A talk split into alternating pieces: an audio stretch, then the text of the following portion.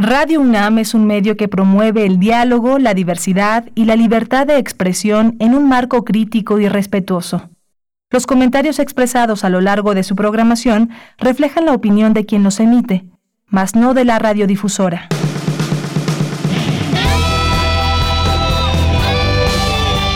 Prisma RU. Relatamos al mundo.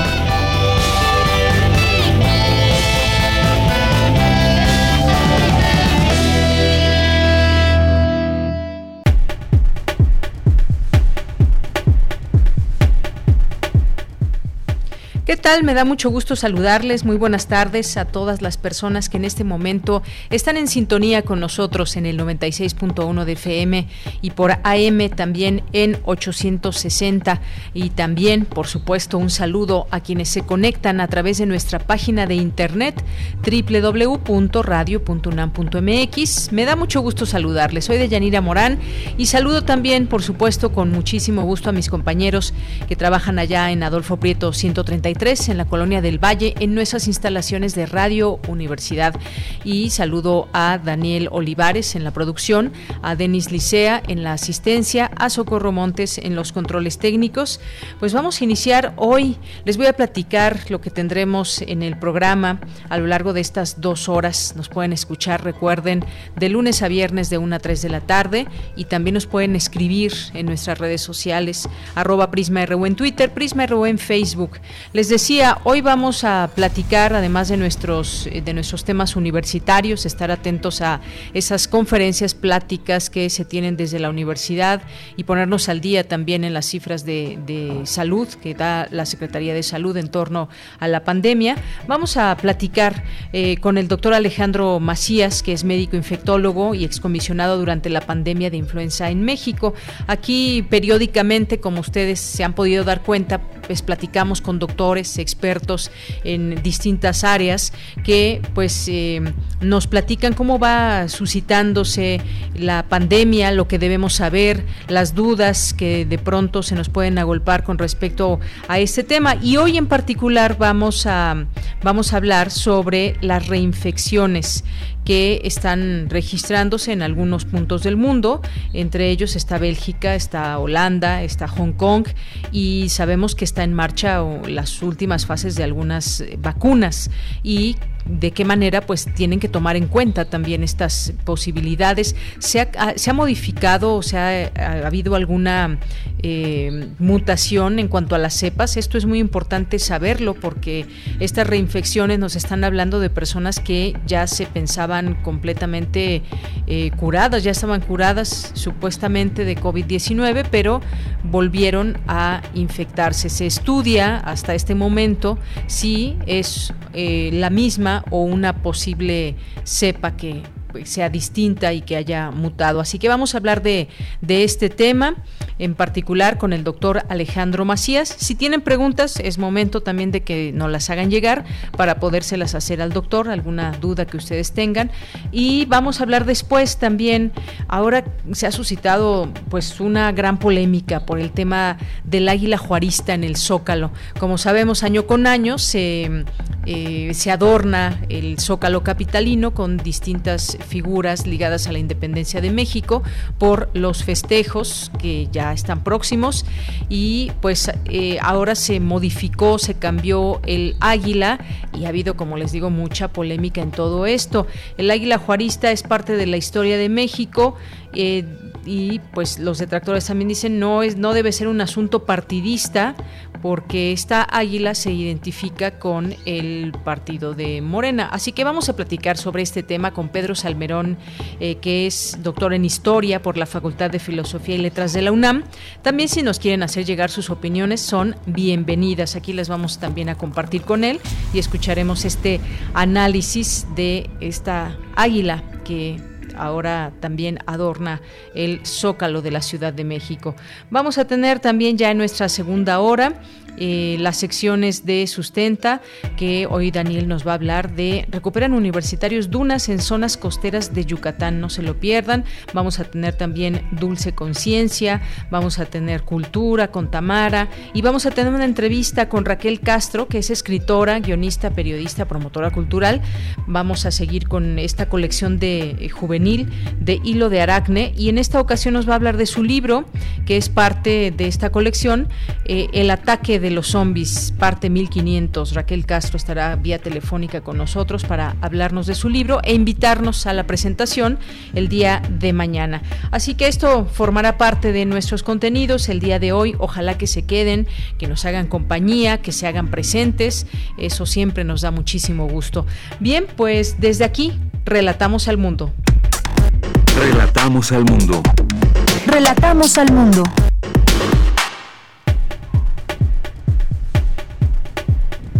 Y en este miércoles 26 de agosto del año 2020 en los temas universitarios, tras la pandemia de COVID-19, las llegadas de turismo internacional se redujeron un 22% en el primer trimestre de 2020 y en el segundo 57%.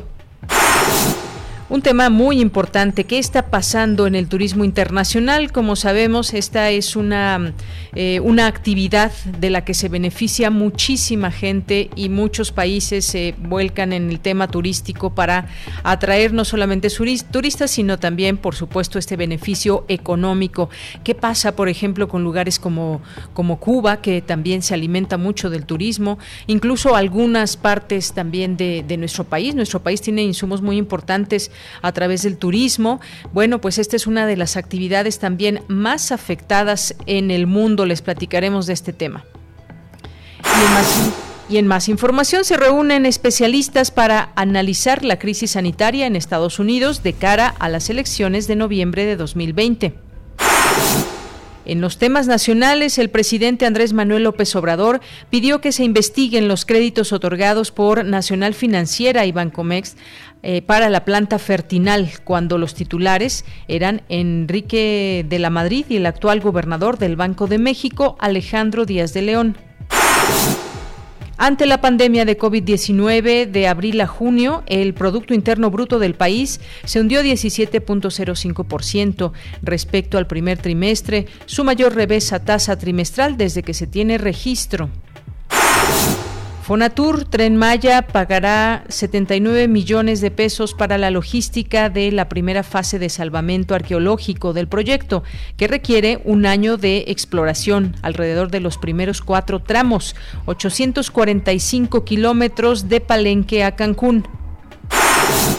La Fiscalía General de la República pidió una pena de 21 años de prisión para Rosario Robles por presuntamente haber sido omisa ante los desvíos por más de 5 mil millones de pesos en el caso de la estafa maestra. En los temas internacionales, la Unión Europea, Reino Unido y socios del bloque acordaron un plan de vacunación contra el COVID-19 que prevé la inoculación de al menos el 40% de, las, de sus poblaciones, una medida que podría superar la estrategia de la Organización Mundial de la Salud. El Foro Económico Mundial anunció hoy que ha decidido aplazar su reunión anual de Davos, que realiza en enero por la pandemia de coronavirus y que la reprogramará para el próximo verano en el hemisferio norte.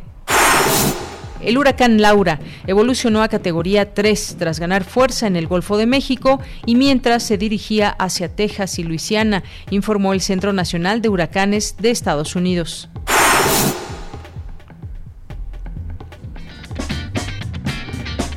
Hoy en la UNAM, ¿qué hacer y a dónde ir? El antiguo Colegio de San Ildefonso te invita a disfrutar de sus recorridos virtuales, donde podrás visitar sus diversas exposiciones, así como los murales realizados por grandes artistas como José Clemente Orozco, Diego Rivera, Fernando Leal, David Alfaro Siqueiros, entre otros. Ingresa al sitio www.sanildefonso.org.mx. Con el objetivo de reactivar el sector artístico universitario, Cultura UNAM lanza 13 convocatorias para apoyar a los creadores culturales, entre las que se encuentran producciones con perspectiva de género, proyectos editoriales en coedición, producción de obra artística, apoyo a la producción y presentación teatral, entre otras. Consulta todas las convocatorias en www.cultura.unam.mx diagonal convocatorias. ¿Cómo se produce la ropa que utilizamos? ¿Por qué hay ropa barata que dura poco? Estas y otras interrogantes serán resueltas en el programa de televisión 5x5, donde se analizará todo lo relacionado a la industria de la moda rápida y su impacto en el medio ambiente. Sintoniza hoy la señal de TV UNAM por el canal 20.1 de televisión abierta en punto de las 20:30 horas. Y recuerda, quédate en casa.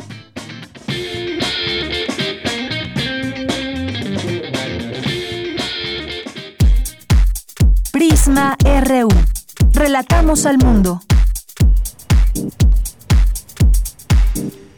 Una de la tarde con 15 minutos, la Secretaría de Salud reportó 61.450 muertes por coronavirus y 568.621 casos confirmados. Las entidades con mayor cantidad de casos acumulados son la Ciudad de México, Estado de México, Tabasco, Sonora, Nuevo León, Puebla y Jalisco. Así están las cifras al día de hoy que reporta la Secretaría de Salud.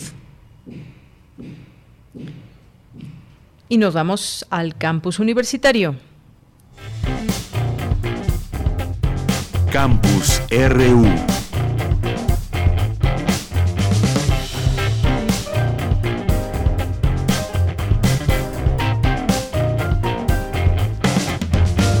Ya en nuestro campus universitario hago contacto vía telefónica con mi compañera Virginia Sánchez en un momentito, en un momentito estará con nosotros porque en el Instituto de Investigaciones Sociales se analiza el panorama del turismo nacional e internacional frente a la pandemia de COVID-19. ¿Qué tal Vicky? ¿Cómo estás? Muy buenas tardes. Hola, ¿qué tal, ella? Muy buenas tardes a ti y al auditorio de Prisma RU. Así es, en el marco del ciclo de conferencias Los efectos de la pandemia que organiza el Instituto de Investigaciones Sociales, Jafet Quintero Venegas, investigador de la entidad, impartió la denominada Panorama Mundial y Nacional del Turismo Post-COVID-19, análisis desde la economía, la sociedad y el medio ambiente, donde señaló que con la pandemia a nivel internacional, las llegadas de turistas eh, internacionales el primer trimestre de este año disminuyó un 22%, mientras que en el segundo trimestre se redujo un 57%. Esto pues ha tenido efectos sobre todo económicos, provocando una recesión mundial, desempleo entre otras, pues entre otros efectos eh, lamentables.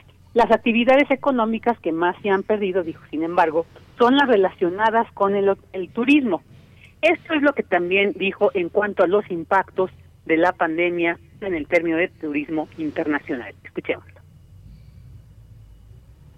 se está pensando de un total de 1.400 o 1.500 millones de turistas que teníamos el año 2019, que se va a reducir entre 850 millones y 1.100 millones. O sea, es un escenario donde los porcentajes van a variar de una manera masiva. O sea, 22% de turistas en el peor de los casos comparado con el año pasado. Pérdida, por ejemplo, de 910 mil millones a 1.2 billones, ahora sí, de, de Estados Unidos en ingresos por exportaciones del turismo. Y la cuestión laboral se espera que la pérdida después de la pandemia se sitúa entre los 100 y los 120 millones de empleos turísticos directos, o sea, personas que directamente trabajan en el rubro turístico. Porque hay que pensar, por ejemplo, que hay restauranteros, que hay, no sé, otro tipo de servicios, que hay otros, principalmente gastronómicos o recreativos, que están asociados con el turismo, pero que no son propiamente empleos turísticos directos.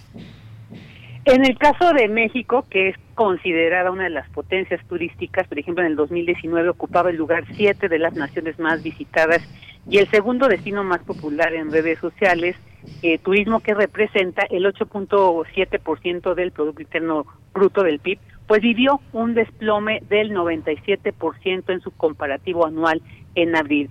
Porque ante esta situación, esta situación del turismo, tanto nacional como internacional, y sobre las acciones que deben enfocarse a atraer turistas nacionales y rehabilitar espacios litorales rurales y urbanos, pues señaló también va a ser muy importante ver el impacto ambiental que esto pudiera tener. No solamente dijo hay que ver si se prioriza lo económico o el cuidado ambiental. Y desde el punto de vista económico, pues la reapertura del turismo, dijo, es urgente e inminente, pero también representa una oportunidad para renovarlo y que sea más ético y equitativo, dado que, como se ha evidenciado, pues hay que mitigar las desigualdades que se han dado en los flujos turísticos. Escuchémoslo porque lo que estamos viendo, lo que traté de presentar justamente es cómo se ha generado una, tremenda cuestión de desigualdad en los flujos turísticos, ¿no? Y que al mismo tiempo, de repente, se habilitan espacios turísticos sin que se consideren, no sé, ni las necesidades de la población local, ni las necesidades ambientales de los ecosistemas. También hay que decir, por ejemplo, que al ser una actividad o la actividad o de las actividades, perdón, más globales que puede haber, es por lo tanto una actividad en la que se evidencia cada vez más la desigualdad planetaria. Esto queda claramente establecido con los flujos turísticos. Hay espacios que son receptores de turistas, pero que no son expulsores de turistas. Hay espacios que son expulsores y emisores de turistas, por ejemplo, pensemos en, ciudades occidentales o desarrolladas como París, o sea, los parisinos salen, pero los parisinos en mismo tiempo llegan. Y en el contexto, por ejemplo, global, hay espacios que han sido altamente receptores, receptores, receptores, y las poblaciones locales no tienen siquiera la posibilidad de salir muchas veces de sus espacios de vida. Finalmente, Jafet Quintero señaló que la pandemia también nos ha revelado que el turismo en términos sociales no es tan necesario. No necesitamos salir para realizarnos como individuos.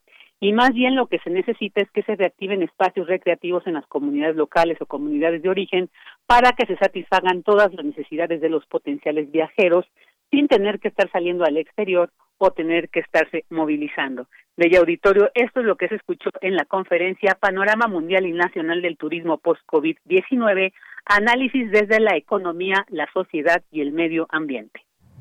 Muy bien, Vicky, pues muchas gracias por esta información. Arroja datos muy interesantes con respecto al turismo. Buenas tardes. Buenas tardes, un abrazo.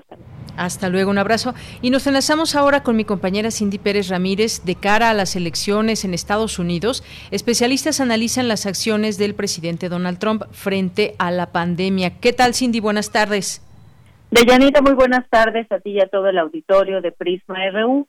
Durante el sexto foro virtual Balance de las acciones de Trump frente a la pandemia de cara a las elecciones de noviembre de 2020, organizado por el Centro de Relaciones Internacionales de la UNAM, Carlos Contreras, académico de la Facultad de Estudios Superiores de la UNAM, alertó de una crisis sobre la crisis debido a la negación del coronavirus por parte del presidente estadounidense que ya ha costado alrededor de 180 mil vidas.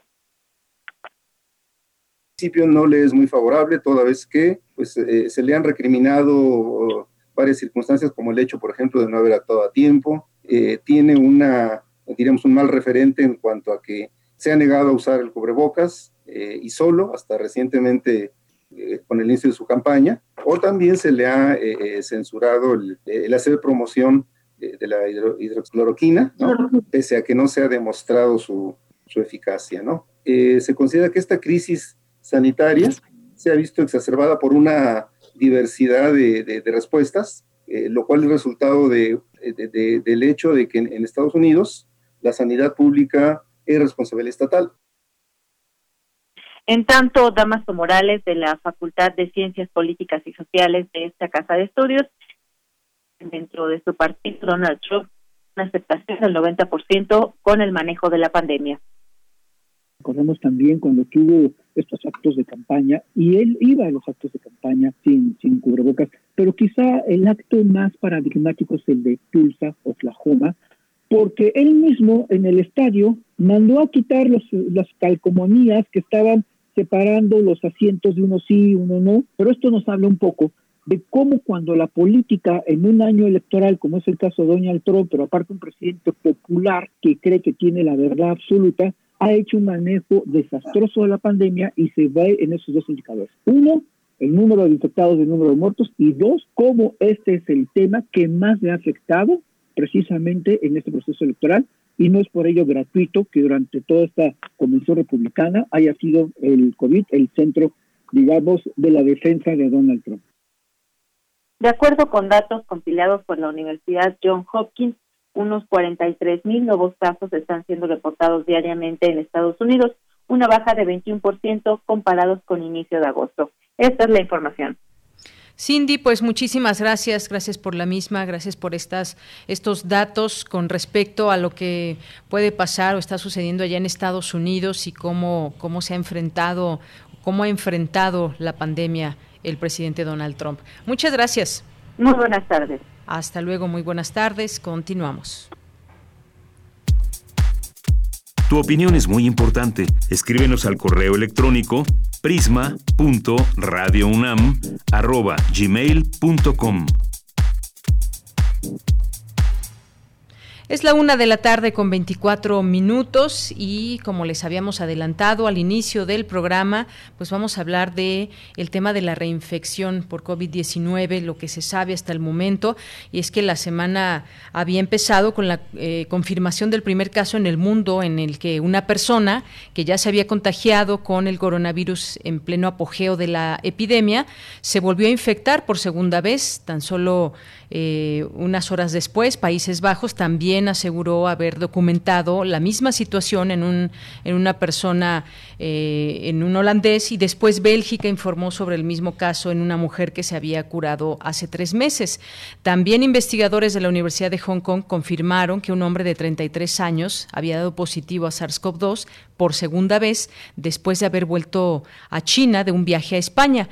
Examinaron material genético del virus del primer contagio en abril y lo compararon con el del segundo positivo por el virus este mes de agosto y ambos ARN resultaron ser ligeramente diferentes. Quiero dar la bienvenida al doctor Alejandro Macías, que es médico infectólogo y excomisionado durante la pandemia de influenza en México.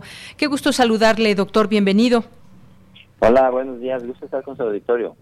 Gracias, doctor. Pues la primera pregunta eh, que le quisiera hacer, doctor, es si hasta este momento se puede empezar a hablar de cepas diferentes que puedan estar provocando reinfecciones. Son muy pocos casos documentados hasta el momento o hasta donde se sabe. Eh, ¿Qué hay de esta nueva situación a estudiar?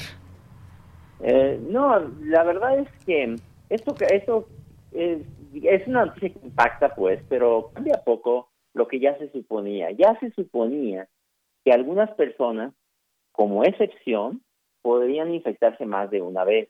Había casos ya informados, pero no se habían podido demostrar porque pues, no se había podido demostrar que fuera un virus distinto y que no fuera el mismo virus que había persistido. En este caso, como mencionas, en la Universidad de Hong Kong, pueden determinar, porque tenían guardada la muestra, la primera y la segunda, y ven que son dos virus diferentes, y eso significa que hay distintos virus en todo el mundo. Es el mismo SARS coronavirus 2, pero los virus son diferentes todos. No es que sean eh, tan diferentes que no vayan a obedecer a la misma vacuna, pero cada virus va siendo distinto porque es como las personas. Las personas somos distintas unas de otras, aunque todos somos, todos somos, perdón, Homo sapiens. Así es, doctor. Esto por, por una parte, digamos que pues seguimos aprendiendo eh, cosas nuevas de este virus, se sigue estudiando, pero pues bueno, surgió esta noticia de personas contagiadas. Ahora, esta sería pues una, una noticia eh, y nos preguntamos si entonces cuando salga una vacuna nos protegerá solamente de la cepa estudiada, pero ¿qué pasa con las posibles variantes? ¿Esto es un, sería un elemento importante a tomar en cuenta para, para la vacuna? No, mira, no tiene que ver, por ejemplo, con las variantes, porque las variantes pueden ser distintas en muchas cosas, pero no en el sitio para el que está dirigido la vacuna. La vacuna está dirigida a la espiga del virus. Recuerden que el virus parece una corona porque tiene como espigas. Eh, y la vacuna está dirigida en general a esa espiga del virus. Y esa espiga sigue siendo igual a pesar de que el virus sea diferente. Entonces, las vacunas funcionarían igual. Hay una cosa más que hay que considerar con este, con el caso del paciente, por lo menos que se reporta en Hong Kong, es que el paciente es completamente asintomático, que lo detectan porque a la llegada de Europa hay una norma en Hong Kong de revisar a las personas que vienen del extranjero y hacer las pruebas para ver que no vayan a introducir el virus. Y es, como lo detectaron. Lo detectaron, entonces sí es completamente asintomático.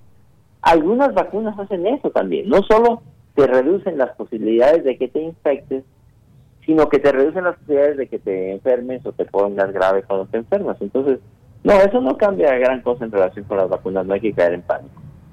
Muy bien. Ahora, hay casos donde, y nos han llegado algunas preguntas de, eh, de, parte del auditorio, hay casos también donde las personas, tras superar la enfermedad que fue sintomática, tuvieron algunos síntomas, y posteriormente, cuando dejan de tener síntomas, siguen saliendo positivos a la prueba. Había dudas sobre si lo que se detectaba eran rastros de, del virus y por eso salía positivo, eh, o si se trataba de, una, de nuevas infecciones. Sí, precisamente por eso nunca se había podido demostrar que una infección fuera un nuevo virus, porque la prueba de PCR sigue mostrando que ahí están por lo menos rastros de virus, por lo menos el genoma del virus. Entonces, siempre que se pretendía decir es que aquí hay una reinfección, se concluía que lo más probable es que fuera el mismo virus que se sigue detectando. Eso sigue ocurriendo. De hecho, eh, hay casos demostrados de persistencia del virus o de, o de rastros del virus hasta dos y tres meses después de la infección. Entonces, no, no cambia tampoco eso gran cosa porque muchas personas, inclusive que ya no infectan, siguen dando la prueba positiva. Por eso ahora la instrucción es no estés repitiendo pruebas, por ejemplo, para que la gente pueda volver a trabajar, porque la prueba puede seguir saliendo positiva cuando la persona ya no infecta. Sí, este es un punto también muy importante. Ahora bien, doctor, la Organización Mundial de la Salud ha salido a decir que hay que tener paciencia y más documentación y advierte contra conclusiones demasiado rápidas. Eh, considero que la mayoría de los ya 24 millones de pacientes en el mundo con COVID-19, incluidos los que tienen síntomas leves, desarrollan inmunidad, pero lo que no está claro es cuánto dura esta inmunidad y qué tan fuerte es esa respuesta inmunológica. Quizás son de las partes que falta eh, investigar un poco más. Sí, desde luego, nadie sabe cuánto dura la inmunidad. Sí sabemos que la inmensa mayoría de las personas queda con inmunidad, ya no se van a volver a infectar, o por lo menos ya no se van a volver a infectar con gravedad. Eso sí lo sabemos. Lo que en efecto no sabemos es cuánto va a durar. Se supone, pues de acuerdo con el primer SARS coronavirus, que en general por lo menos un año, si no es que más, puede ser que de por vida, pero no sabemos. Eso estará por determinarse. Hay que decir que eso tampoco cambia la realidad en cuanto a la posible vacunación, porque las vacunas suelen inducir una inmunidad que inclusive es mejor que la propia enfermedad. Entonces, está por verse, hay mucho que estudiar y como dice la Organización Mundial de la Salud, no hay que apresurarse a sacar conclusiones y menos fatalistas cuando que la información que tenemos no da para eso. Así es. Y bueno, pues está también lo que dicen los científicos de Hong Kong. Señalaron que hay evidencias de que los anticuerpos en la sangre de los pacientes desaparecen después de, de unos meses. Sí, eh, eso ya se ha visto, ya hay informes de eso para varios grupos de investigación, que, los anticuerpos, primero los de tipo IgM, desaparecen. Luego, aparecen los de tipo IgG, aparecieron un poco antes, pero esos no desaparecen como los IgM y, persisten. No sabemos cuánto tiempo. Sí sabemos que en algunas personas después de algunos meses desaparecen. Eso no quiere decir que no tengan inmunidad, porque hay otro tipo de inmunidad que no depende de anticuerpos y que depende de lo que se llama la inmunidad celular de linfocitos T. Entonces, el hecho de que alguien no tenga, no tenga anticuerpos no quiere decir que no tenga protección. Bien, doctor, eh, también en su momento se habló al principio de la inmunidad de rebaño, que podría ser una opción, pero pues posteriormente los países que intentaron llevarla a cabo, pues tuvieron que retractarse ante el aumento de casos y de muertes en distintos sitios. Y ahora nos encontramos con una situación que son los, los rebrotes, están quizás también empatando o pueden empatar con, con la temporada de otoño y de invierno que se aproximará. ¿Esto cómo podemos entender, eh, seguir eh, entendiendo la inmunidad de, rebaño? Sí, mira, para que la población esté protegida se necesita que una inmunidad esté ya presente en una proporción alta de la gente. Digamos, cuando, cuando, se introduce una pandemia, nadie tiene defensas, entonces la inmunidad de rebaño es cero, ¿verdad? Cuando la pandemia ya afectó a una gran proporción de personas, muchos están inmunes y la inmunidad del grupo puede ser que llegue hasta el 80 o 90% en algunas enfermedades, por ejemplo, del sarampión, o ya sea por la enfermedad o por una vacuna. La evidencia que tenemos es que para este SARS coronavirus la inmunidad del grupo o la inmunidad de rebaño no llega ni siquiera al 30% en la gran parte del mundo. Y no vamos a podernos defender como sociedad hasta que no tengamos una vacuna que logre tener una inmunidad de rebaño que supere el 60 o 70%. Porque si el 60 o 70% de las personas tuvieran anticuerpos, entonces ya es muy poco probable que se diseminara otra vez la enfermedad. Muy bien.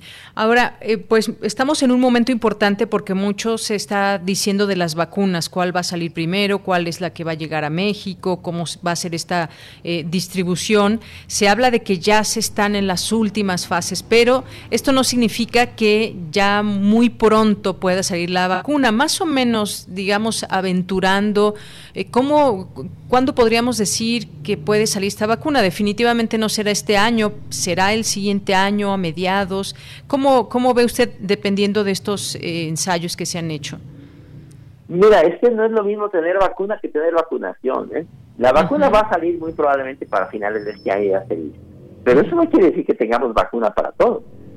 Hay que contratarla, hay que comprarla, hay que establecer los mecanismos para su producción, para su envasado, para su distribución, las cadenas de frío, etcétera, etcétera. Una vez que ya esté la vacuna y digan, sí, mire, esa es la buena, ¿Quién en el mundo va a empezar a producir, digamos, dos mil millones de dosis que van a necesitar? Si tan solo en México pudiéramos vacunar a cien mil personas diarias, si ya tuviéramos la vacuna, cien mil personas diarias significan tres millones en un mes, quiere decir que en tres años no acabamos. No, es algo, se va a estar una logística muy complicada, muy compleja. La vacuna probablemente la tengamos a principios de año, pero la vacunación difícilmente la vamos a tener ya de manera más o menos generalizada para mediados del 2021. No podemos apostar a eso. La gente tiene que recordar, ok, hay esperanzas. Yo creo que el gobierno ha hecho un muy buen trabajo en la gestión de la vacuna. La vamos a tener y la gente la va a tener gratuitamente, pero no, no podemos poner nuestras esperanzas ahorita en eso. En este momento sigue siendo lo mismo. Quédate en casa el que no tenga que salir. Sana distancia, higieniza tus manos, ponte un cubrebocas. Es lo que tenemos aquí y ahora y eso hay que seguirlo haciendo. Así es. Bueno, pues justamente le, quería yo preguntar sobre esta logística en torno a la sociedad. Pues es eso lo que usted nos acaba de decir. Siguen siendo las mismas recomendaciones en la medida de lo posible, aunque bueno, pues estamos regidos, en este caso en México, por un semáforo epidemiológico y en muchos sitios pues continúa en color naranja, que esto limita muchas actividades, aunque empieza a despegarse cierta actividad económica. ¿Qué condiciones ve para poder pasar al siguiente color de semáforo, doctor? Sí, mira, más que un color de semáforo, yo diría, ¿cuál es la evidencia de actividad? Porque a veces el color de semáforo depende de, por ejemplo, de la ocupación hospitalaria, pero eso también es muy relativo. El problema es que en México todavía tenemos un índice de positividad de pruebas muy alto. Está arriba del 40%. O sea, de 100 personas que hacen la prueba, más de 40 dan positivo y es muy alto. Y está establecido que no vamos a poder tomar una cierta normalidad mientras no la bajemos del 10%. Nos falta mucho todavía. Tenemos mucho que trabajar. Todavía eh, el que no el que no tenga urgencia por salir, que no salga, que salga lo menos posible, que nos higienicemos las manos, que usemos el cubrebocas, que es lo que tenemos aquí. Porque independientemente del color del semáforo, es evidente que el virus va a seguir circulando por lo menos todo lo que resta de este año en una, en una, en una incidencia alta. Entonces, eh, nadie se equivoque, nadie piense que ya estamos ahora hacia un brinco para salir de este problema. Todavía nos falta un buen tramo. Bien, un buen tramo. Así con esto nos quedamos. Doctor, le agradezco mucho estos minutos en Prisma RU de Radio UNAM. Gracias a ustedes, gusto de estar con su pero cuídense, por favor. Claro que sí, doctor. Muchísimas gracias. Fue el doctor Alejandro Macías. Lo pueden encontrar en Twitter como arroba doctor Macías. Él es médico, infectólogo y excomisionado durante la pandemia de influenza en México. Y este tema de la reinfección, lo que él nos dice también, estos datos que se van arrojando. Y, y hay que recordar que estamos todavía en el estudio de este, de este virus y sus comportamientos en el cuerpo humano y cuánto tiempo vive y en qué superficies. Todo esto se ha ido conociendo poco, poco a poco y aún falta por descubrir. Continuamos. Prisma RU. Relatamos al mundo.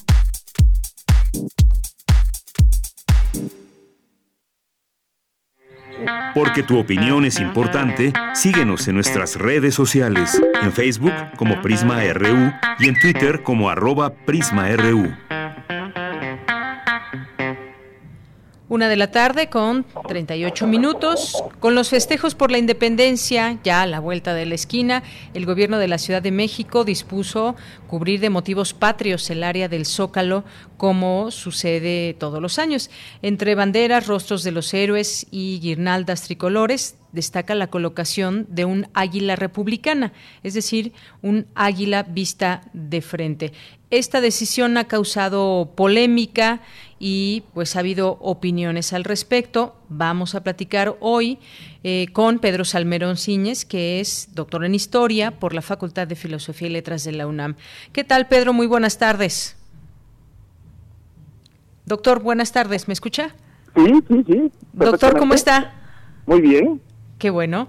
Doctor, pues yo le quisiera preguntar qué le parece a usted esta eh, águila que ahora se puede ver en el Zócalo, que ha destapado una serie de polémica y de opiniones al respecto. El expresidente Felipe Calderón ya contestó la, eh, la jefa de gobierno Claudia Sheinbaum, que, pero vámonos a eh, la parte de la historia me gustaría que nos dé su opinión, su punto de vista sobre, sobre esta, esta águila. A mí me parece francamente muy divertido. De hecho, me he estado, eh, me lo he estado tomando con, con humor porque es verdaderamente hilarante que eh, la única parte no hilarante es que Felipe Calderón haya sido presidente de la República, eso sí no tiene nada de chistoso. Pero quitando eso, es francamente hilarante cómo eh, estas personas exhiben su absoluta ignorancia. El águila en esa posición es un águila que surge en nuestra primera constitución y en nuestra primera bandera como república independiente, de hecho, incluso sin la corona en el propio imperio de Agustín de Iturbide.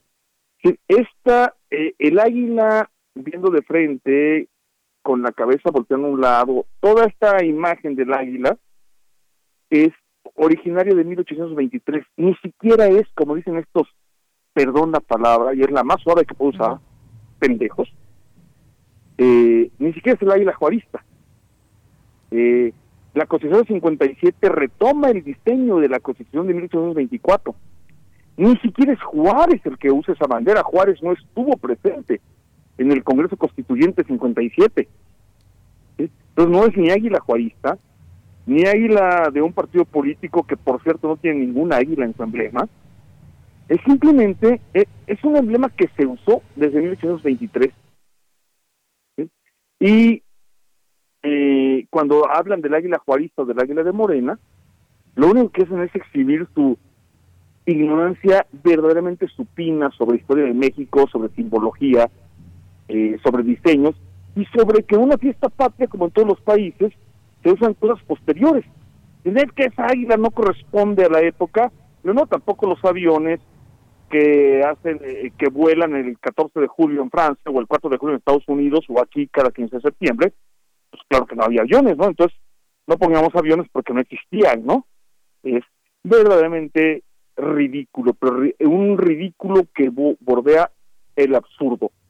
En fin, eh, casi, casi. Bueno, a mí, de, verdad, de verdad que me da, que me da, bueno, eh, sí me divirtió mucho. Bien, doctor, bueno, es que finalmente pues son, son símbolos, son símbolos importantes y pues eh, esta decisión ha causado eh, polémica porque se habla de que el escudo nacional no puede modificarse de forma alguna para fines propagandísticos. No puede, no puede modificarse para uso oficial según una ley, una ley aprobada por Gustavo Díaz Ordaz en el contexto del movimiento de 68 porque los jóvenes estudiantes rebeldes habían izado la bandera nacional y junto con ella eh, la bandera rojinegra el 13 de septiembre de 1968 en el Zócalo y luego porque el ingeniero Eberto Castillo dio el grito en Ciudad Universitaria el 15 de septiembre. Entonces, para que solamente el gobierno pudiera usar de manera oficial nuestros símbolos, y solo como el gobierno autoritario, despótico, represivo y asesino de Díaz Ordaz lo pudiera hacer, echando una ley, una ley absolutamente absurda, como si solo el, solo el Estado pudiera usar, y solo de una sola manera, los símbolos de la patria, como si los ciudadanos no pudiéramos usarlos, adaptarlos, eh, y jugar con ellos, y vestirnos con ellos, y eh, regresando a, a los anacronismos, entonces no llevemos trajes de charro al 15 de septiembre porque no había charros en 1810. ¿Sí? Sí. no nos pongamos a zarapes de saltillo porque nadie de los que estuvieron con el cura Hidalgo el día del grito llevaba zarape de saltillo. Es verdaderamente, o sea, es de un absurdo que, que me indigna, me indigna únicamente por la personalidad del sujeto que fue presidente de la República. Pero me hace reír, es divertidísimo. Esa ley es una ley que no solo es absurda, sino que además solo compete a el uso oficial de los símbolos patrios. El uso para hacer eh, papel picado para el 15 de septiembre, para poner iluminación en el zócalo de la Ciudad de México o en el zócalo de eh, Celaya, Guanajuato, o Coatzacoalcos, Veracruz, o San Luis Potosí, o qué sé yo, jamás ha estado regulado. Lo, lo único que refleja son la absoluta falta de argumentos de una presente oposición que solo están desviando la, la opinión pública ante las cosas realmente importantes y ante que quien llama la atención ante esto en este momento está demandado penalmente ante la justicia mexicana. Me refiero a este señor Calderón Hinojosa. Entonces, es, es, ridículo, pero verdaderamente ridículo. Y cuando digo ridículo, o sea, bueno, yo opino con frecuencia en los medios públicos, pero nunca he visto una cosa tan vergonzosamente ridícula como esto que está haciendo ahora el señor Calderón, hombre, es, es pero de una ridiculez inaudita. Doctor, en ese sentido, bueno, me, me, recordé y ahí sí se cambió justamente, eh, pues se contravino, digamos, lo que dice en la Constitución de, la, de aquella águila mocha de, de Fox, ¿la recuerdo? Ah, y yo en ese momento ah, hubo compañeros que sacaron este mismo argumento de ahora y dicen, no, espérense, no sean déjenlo así. Si el señor Fox quiere sacar esa águila ridícula, en mi opinión hubo diseñadores a los que les gustó, que la saque, hombre, no pasa nada, de verdad no pasa nada. Es más, voy a ser aún más radical. El himno nacional está anquilosado, seamos serios, es, un, es una marcha militar decimonónica que solo habla de guerra y de una sola forma de ser del mexicano y que además está en una sola de todas las lenguas que hay en México. ¿eh? Y el propio himno nacional está rebasado. Eh, decir eso hace que yo esté violando la ley, pues solamente en la concepción de Gustavo Díaz Ordaz, que es exactamente la misma de Felipe Calderón Hinojosa. Eso es lo que nos muestra. Felipe Calderón está en la concepción histórico-política de, eh, de Gustavo Díaz Ordaz. Ese es la, ese es, ese es el asunto. Aquella águila mocha sí, pues sí, sí modificaba el águila, ¿no? Sí, claro, pero y, se usaba en documentos eh, de gobierno. Bueno, entonces, este, entonces, este, y, y, y además no solo eso, yo justamente hoy me divertí subiendo varias modificaciones que se hicieron al, eh, al Águila Nacional durante los gobiernos panistas, cosa que me tenía sin cuidado, o sea, nomás falta que que, que bueno, ni, ni, ni la Iglesia Católica tiene, la Iglesia Católica que es múltiple, que tiene una izquierda muy liberal, muy humanista, muy generosa, y una la muy reaccionaria, ni la Iglesia Católica dice que hay una sola forma de representar a, a Cristo resucitado, por ejemplo, ¿no? Ah, es absurdo, o sea, es, es la absoluta ceguera, la absoluta torpeza de alguien que ya no tiene argumentos ante nada, como el señor Calderón y sus amigos. Bien, eh, doctor, en ese sentido también, y una de las críticas ha sido, ha sido que esta águila es la que se identifica con un partido, con el de Morena, y por ahí vienen también otras críticas. Ajá, es falso.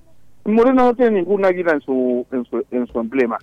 Durante un tiempo, mucho antes de ser partido, usó durante un tiempo la isla republicana, como durante un tiempo la usó este Andrés Manuel López Obrador como dirigente opositor.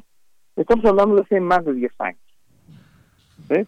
Eh, cualquiera que cualquiera que, que se meta los emblemas oficiales de Morena verá que no hay ningún águila. En todo caso, ese diseño del águila pertenece a un partido político distinto del que no voy a hablar ahora porque no viene al caso, eh, de color anaranjado. Eh, pero Morena no tiene ningún águila con... Uh, ese es el águila con el que empezó la bandera nacional cuando México fue independiente en 1823. pero, pero Morena sí, sí usaba un águila. La usó hace más de 10 años. ¿Eh? Que es, digamos, eh, desde, mil, desde, mil, desde 2012 que Morena empieza el, trayecto por ser partido político, Morena dejó de usar. Eh, Morena dejó de usar, la usó, usó esta águila. Eh, entre otras cosas porque se la robó tramposamente ese otro partido, pero no importa. Morena desde 2012 no usa esa águila como emblema. Sí, así que de, también, o sea, lo único que son son argumentos, insisto, de verdad, entre indignantes y risibles, no sé si. Hasta salió también el, billete de 20 pesos, doctor. Eh, eso yo lo subí, yo subí, entre las imágenes que subí del uso del águila, del águila, digamos, de la constitución de 1824, que ahí es donde aparece, ¿sí? El águila de la constitución de 1824, cuando Benito Juárez era un adolescente que no, pintaba nada en la política, así que no es el águila juarista. El águila de la Constitución de 24, que es el, el diseño del escudo nacional vigente desde 1824 hasta 1917, esa águila aparece, por ejemplo, en ese bonito billete azul que fue el curso legal durante todo el sexenio del señor Calderón Hinojosa. Durante todo el sexenio de Calderón Hinojosa, ese bonito billete con la con la, la efigie de Benito Juárez y con el águila republicana, el águila constitucional, fue de curso legal todo el sexenio de ese señor que ahora dice que se violó la ley. Entonces, ese señor violó la ley, según sus propios argumentos. Es absurdo, es que de verdad, de verdad, de verdad me divirtió mucho el nivel al que llegan esta gente. Así es. Bueno, pues ahí está esta polémica que se armó, sobre todo en redes sociales, eh, pues estos adornos que normalmente se llevan a cabo y, ahí está, sigue esta polémica, hay una cantidad también enorme de, memes en todo esto, pero entonces usted dice es básicamente ignorancia el criticar esta, eh, Es ignorancia y mala fe. Lo que tiene el señor Calderón Hinojosa es cualquier cosa que se haga o se deje de hacer, en la que él puede decir cualquier tontería, la va a decir y habrá quien le haga caso, ¿no?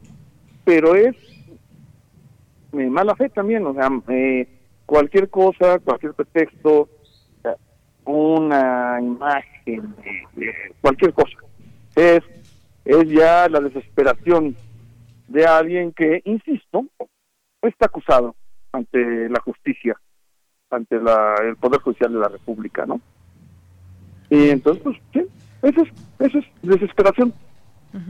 Bueno, sí, no, no solamente fue él, han sido no, pero, no, pero, no, pero, pero si no lo hubiera hecho él, Ajá. si no lo hubiera hecho él, no lo estaríamos discutiendo. A que lo hubiera hecho un par de periodistas a los que ya nadie lee o algo así, no, no se estaría discutiendo, se está discutiendo porque lo hizo ese señor. Si no, no lo Bueno, pues ahí está. Queríamos escuchar su opinión sobre este tema que, pues bueno, es polémico ahora por esa declaración del expresidente y, pues bueno, también mucha gente se subió a opinar y, e incluso, pues sí, personas muy conocidas. Debería ser divertido, ¿no?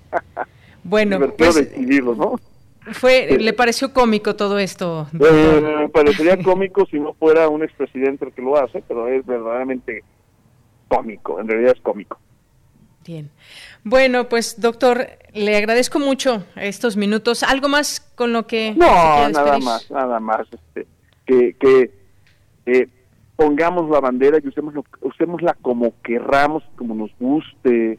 No, es, no está prohibido usarla, es falso. No nos van a meter a la cárcel por usar la bandera, el escudo, el himno como nos guste. Somos libres, no esclavos de una ley que nos impida usar tres colores como nos gusta usar los tres colores.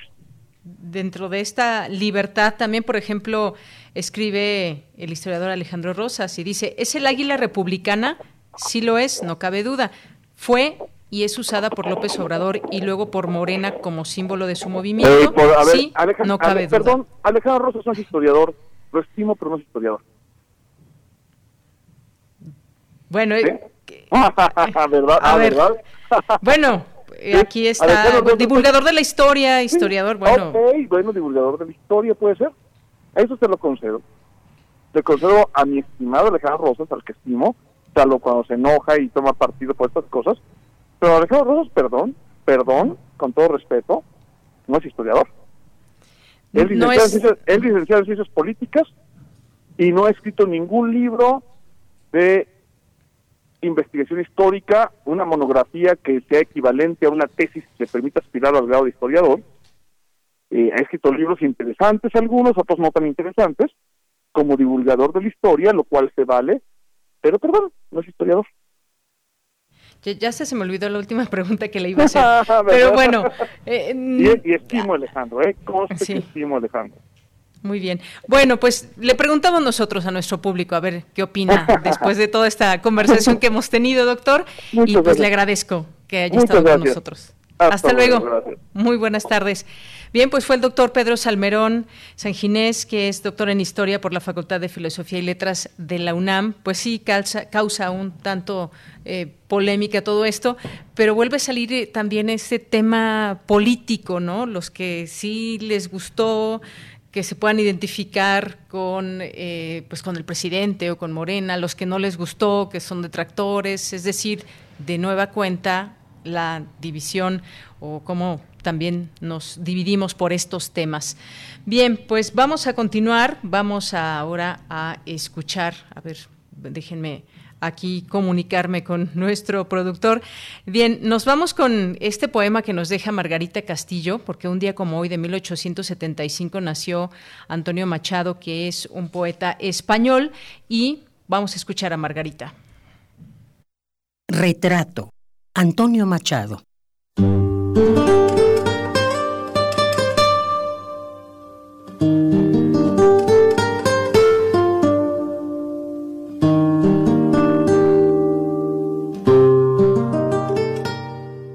Mi infancia son recuerdos de un patio de Sevilla y un huerto claro donde madura el limonero. Mi juventud, veinte años en tierra de Castilla. Mi historia, algunos casos que recordar no quiero.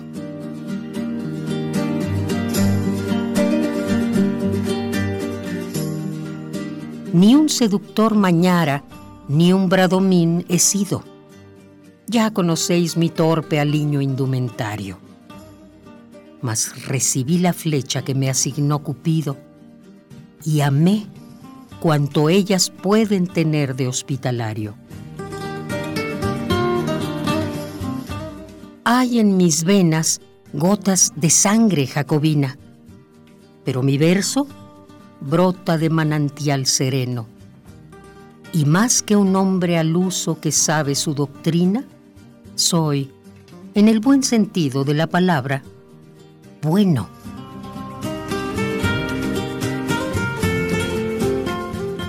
Adoro la hermosura y en la moderna estética corté las viejas rosas del huerto de Rosard mas no amo los afeites de la actual cosmética, ni soy un ave de esas del nuevo gaitrinar.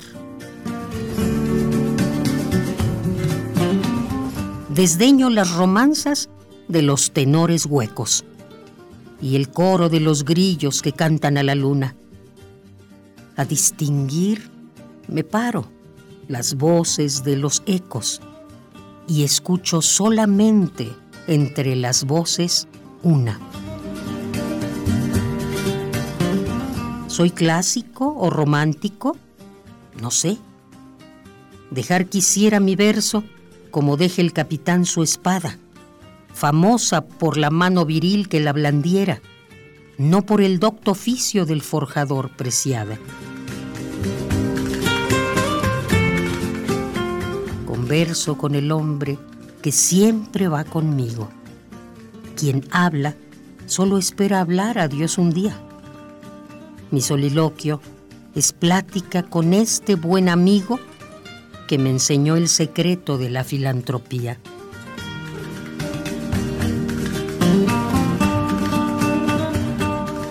Y al cabo, nada os debo. Debéisme cuanto escribo. A mi trabajo acudo. Con mi dinero pago el traje que me cubre y la mansión que habito, el pan que me alimenta y el lecho en donde yago. Y cuando llegue el día del último viaje y esté a partir la nave que nunca de tornar, me encontraréis a bordo ligero de equipaje, casi desnudo, como los hijos de la mar.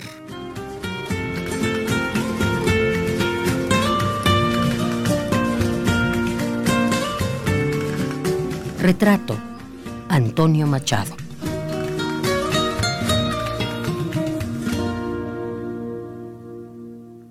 Gracias, gracias Margarita Castillo y pues con esto nos vamos al corte. Gracias por esta lectura de pues solamente una parte del gran legado, un legado enorme, inmenso de Antonio Machado.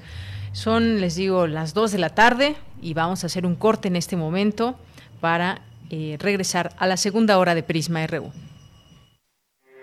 Porque tu opinión es importante, síguenos en nuestras redes sociales, en Facebook como Prisma RU y en Twitter como arroba PrismaRU. La lucha por la equidad de género se consigue por varios frentes, desde las ideas y denuncias del feminismo hasta la deconstrucción de la masculinidad. Entre hombres, México un espacio radiofónico para cuestionar la imagen que tenemos acerca de lo que consideramos masculino. De lunes a viernes a las 6.50 horas, retransmisión a las 15 horas por el 860 de AM y a las 6.30 horas con retransmisión a las 17 horas por el 96.1 de FM. Para poder corregir, primero hay que reconocer. Radio UNAM Experiencia Sonora.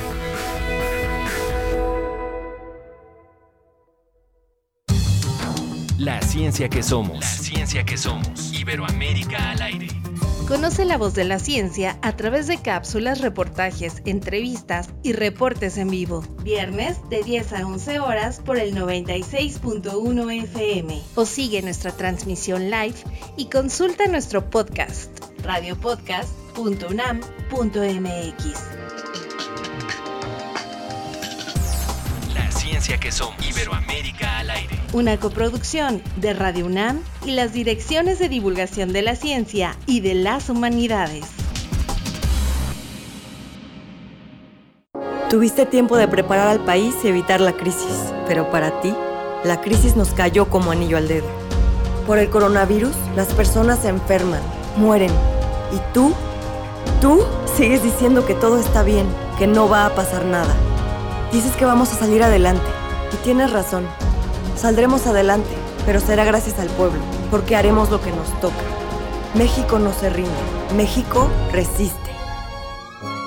Movimiento Ciudadano. Habla Andrés Manuel López Obrador. Nuestro más sincero pésame a los familiares de quienes han perdido la vida por la pandemia. Gracias al pueblo de México por cuidarse, por cuidar a otros. Gracias a médicos, a enfermeras, héroes, heroínas que están salvando vidas. Una buena.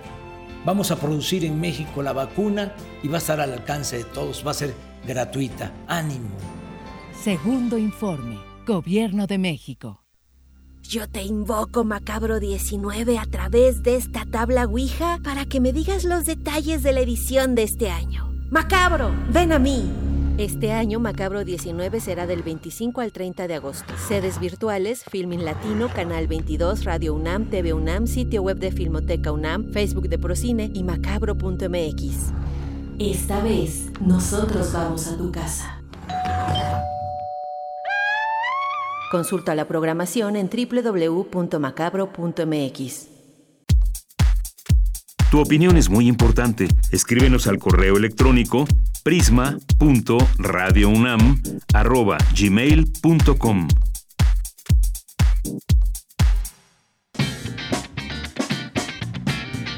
Mañana en la UNAM, ¿qué hacer y a dónde ir? La Academia de Música Antigua de la UNAM te invita a disfrutar del material que ha preparado para ti, como charlas y recitales que demuestran cómo la llamada música antigua juega un papel de gran importancia en nuestra vida musical desde hace décadas. Acompaña a los integrantes de la Academia de Música Antigua de nuestra máxima casa de estudios, quienes nos invitan a adentrarnos en este mundo fascinante desde su casa y a partir de su voz o su instrumento favorito. Este material lo podrás encontrar en la página de YouTube de Música UNAM. ¿Eres guionista, escritor, documentalista o estudiante de cine? Esta es tu oportunidad. La Filmoteca de la UNAM te invita a inscribirte a su taller Primero el Guión que tiene como propósito estimular la creación y escritura del guion cinematográfico. Para mayores informes e inscripciones, consulta las bases en www.filmoteca.unam.mx. Si te gusta el breaking, no te puedes perder el primer taller de breaking Movimiento Urbano del Cuerpo, donde aprenderás y pondrás en práctica todo lo relacionado a este baile urbano que forma parte de la cultura del hip hop. Conéctate de lunes a viernes a las 11 horas a la página de Facebook de Danza UNAM. Y recuerda, si aún te es posible, quédate en casa. Para Prisma RU, Daniel Olivares Aranda.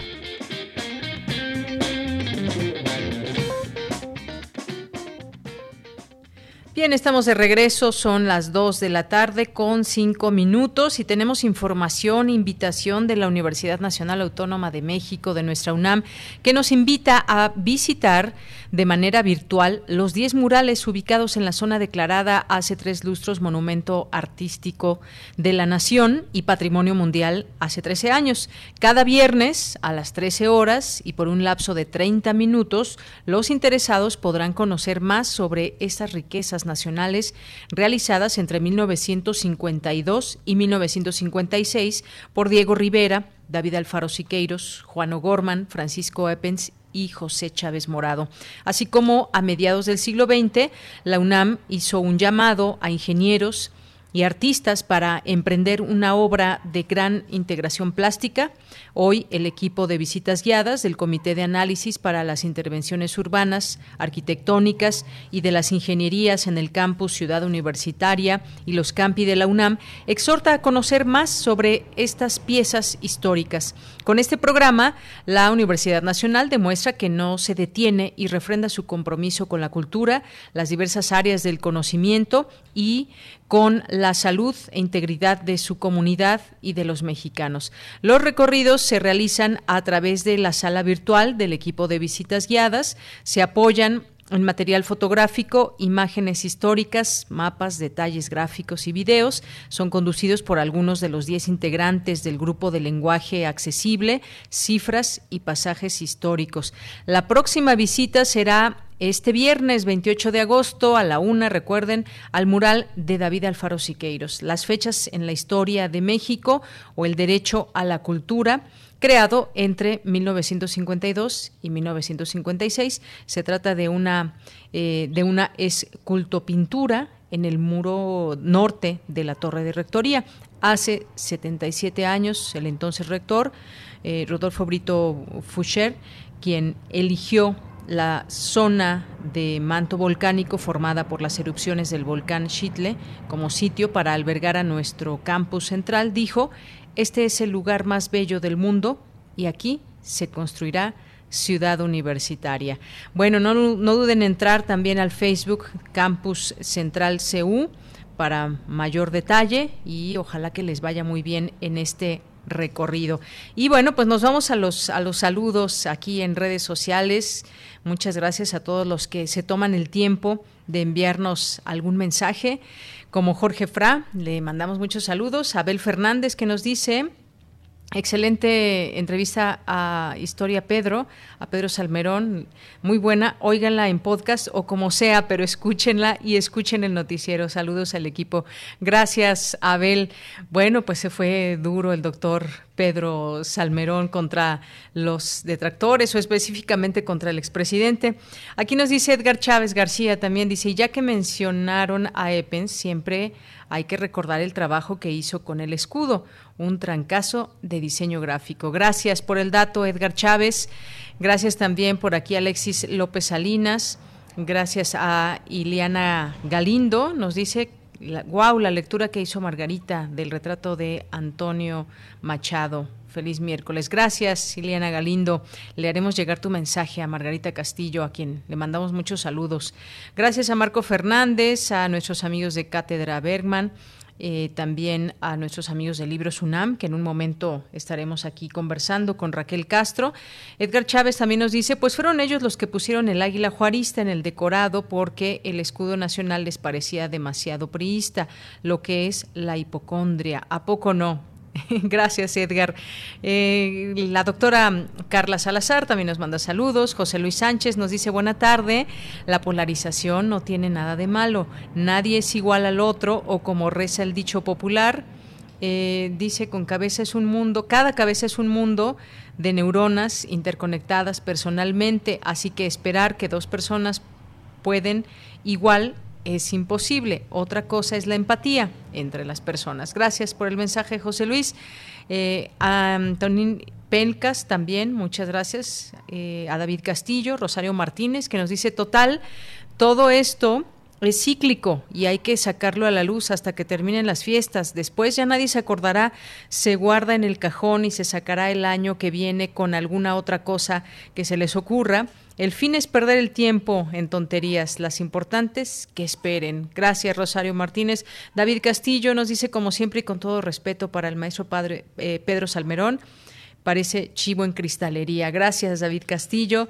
Mayra Elizondo también por aquí presente. Yo estoy de acuerdo, nos dice, con el historiador Pedro Salmerón. Hasta de buenas me puso. Muchas gracias, eh, Mayra. Pues sí, le dice que lo tomó con mucho humor es, lo que dijo. Marta Chegalicia también, David Castillo, que dice Pedro, Pedro, y nos manda aquí una, una ola en un estadio. Gracias, David Castillo. Eh, Rosario Martínez también dice fue lo mismo que cuando Fox sacó su águila, sí, lo comentábamos, la famosa águila mocha. Andrés Mar nos dice saludos a todo el equipo, lo sintonizo desde casa. Eh, también Mario Navarrete, eh, gracias. Eh, nos dice muy buenas tardes, excelente información de todos los integrantes del equipo de trabajo presentes, los radioescuchas. Qué bueno, nos manda aquí una fotografía de eh, un triciclo y unas bicicletas que se ven por ahí a lo lejos también en esta foto. Gracias, Javier GJ, Mario Navarrete, también Mario Navarrete Real. Guerrero también nos escribe por aquí, Javier que nos manda muchos saludos. Mario también nos envía aquí un video de algunas estrellas. Estrellas, eh, simulan estrellas de mar. Gracias. Eh, Guerrero, también excelente miércoles. Flor al amanecer nos dice que si sabemos de algún veterinario que valide el hecho de que los gatos pueden infectarse de esta enfermedad. Gracias. Hemos hablado ya en este espacio de el tema de los animales, sobre todo también de, perros. Gracias. Ahorita te pasamos eh, el dato. Lo malo dice es que no dan crédito, niegan que los animales domésticos pueden infectarse, siguen con la idea tipo febrero de 2020 de que eso no es posible y por lo mismo se niegan a darle un tratamiento específico para ello. Gracias. Arturo Ávar, también esperemos que no que ya no pase de esta de esta semana. A ver aquí a qué se refería. Eh, pues bueno, aquí aquí alguna publicación. Gracias, Arturo. Eh, bueno, pues a todos ustedes que nos están escribiendo, gracias. los leemos a todos. Berenice Relago también, Alfredo Castañeda, a nuestro querido Juan Stack. Muchas gracias. A José Ramón Ramírez, hasta Oaxaca. Eh, Flor al amanecer también. Esther Chivis, Abimael Hernández, muchas gracias, Josefina Santa Cruz, Edgar Navarro. Aquí los saludamos a todos. Muchas gracias. Pues nos vamos ahora a la sección de sustenta con mi compañero Daniel Olivares. Recuperan universitarios dunas en zonas costeras de Yucatán. Vamos a escucharlo.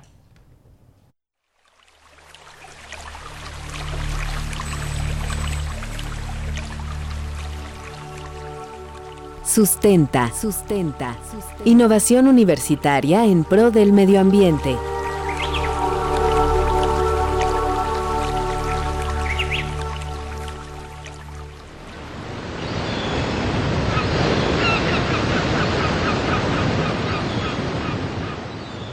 Muy buenas tardes a todos los radioescuchas de Prisma RU. En esta entrega de Sustenta abordaremos el proyecto Reciclando Dunas, realizado por estudiantes universitarios que busca recuperar un espacio amplio de dunas en las playas de Yucatán. Las dunas son montículos de granos de arena o de origen biológico producto de la desintegración de los arrecifes de coral que forman un ecosistema costero que sirve como barrera natural ante fenómenos meteorológicos como nortes o huracanes que al tocar tierra afectan a la población. Las dunas están amenazadas por diversas actividades humanas, son destruidas por el paso de vehículos motorizados y personas o retiradas por los dueños de hoteles o casas de descanso para proyectar un mejor paisaje dejando a un lado la importancia de este ecosistema.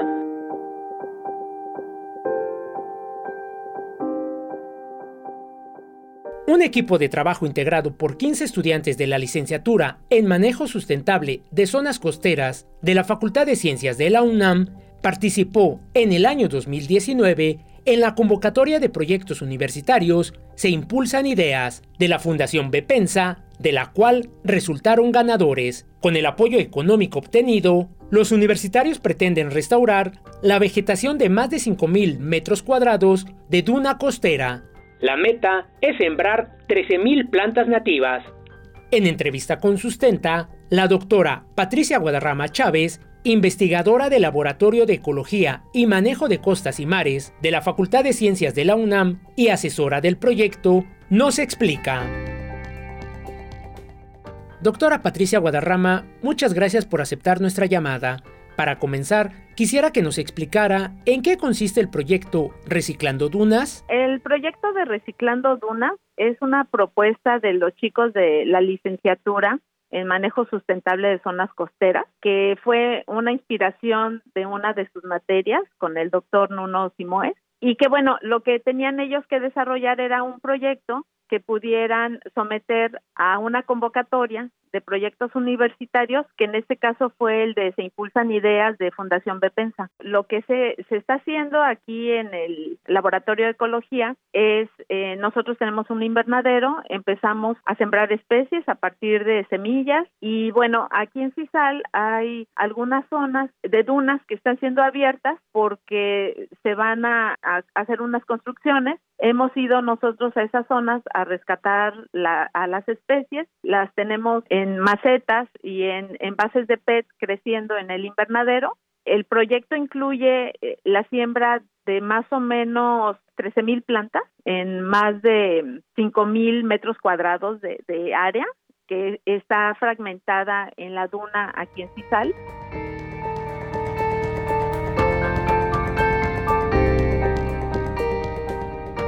Como ya lo escuchamos, la restauración de las dunas se llevará a cabo con material PET reciclado. Más de 7.000 envases que serán utilizados en los procesos de protección, germinación y plantación de la vegetación natural de duna. Material que es recolectado por la organización civil Coach Molé. La doctora Guadarrama nos explica el proceso de restauración.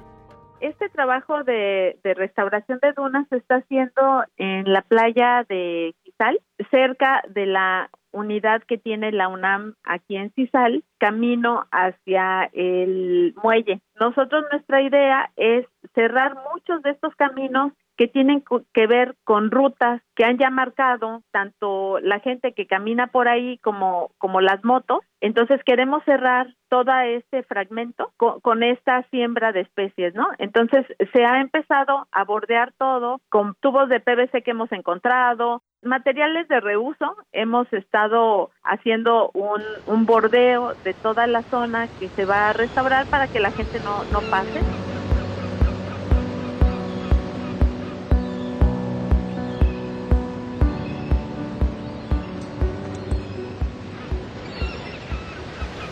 El equipo de trabajo está integrado por 15 estudiantes, de los cuales 6 son coordinadores.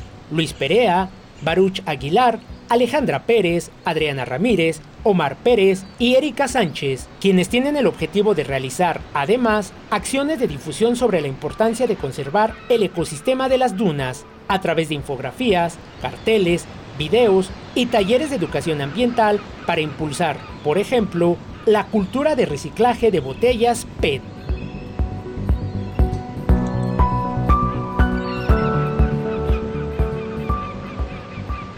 Rescatar este ecosistema es de suma importancia no solo por ser considerado una barrera natural, sino también por ser el hábitat de cientos de especies de flora y fauna y filtrador de agua del manto freático. El proyecto Reciclando Dunas es una idea original de los estudiantes universitarios de la licenciatura en Manejo Sustentable de Zonas Costeras de la Facultad de Ciencias de nuestra máxima casa de estudios, con la asesoría de la doctora María Patricia Guadarrama Chávez, el apoyo de la Asociación Civil Chimay, dirigida por la doctora Ana Castillo, y las recolectoras de PET de la agrupación Cuch Mole. Además, han tenido un apoyo importante por parte del gobierno municipal y la comisaría de Cisal en Yucatán, quienes han otorgado las facilidades para trabajar en la zona costera.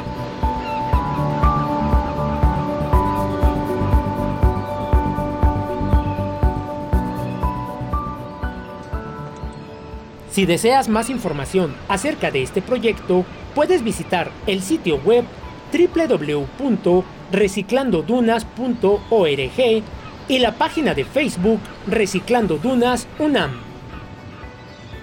Para dudas y aclaraciones de este y otros temas presentados en Sustenta, me puedes encontrar en Twitter como arroba Daniel Medios TV.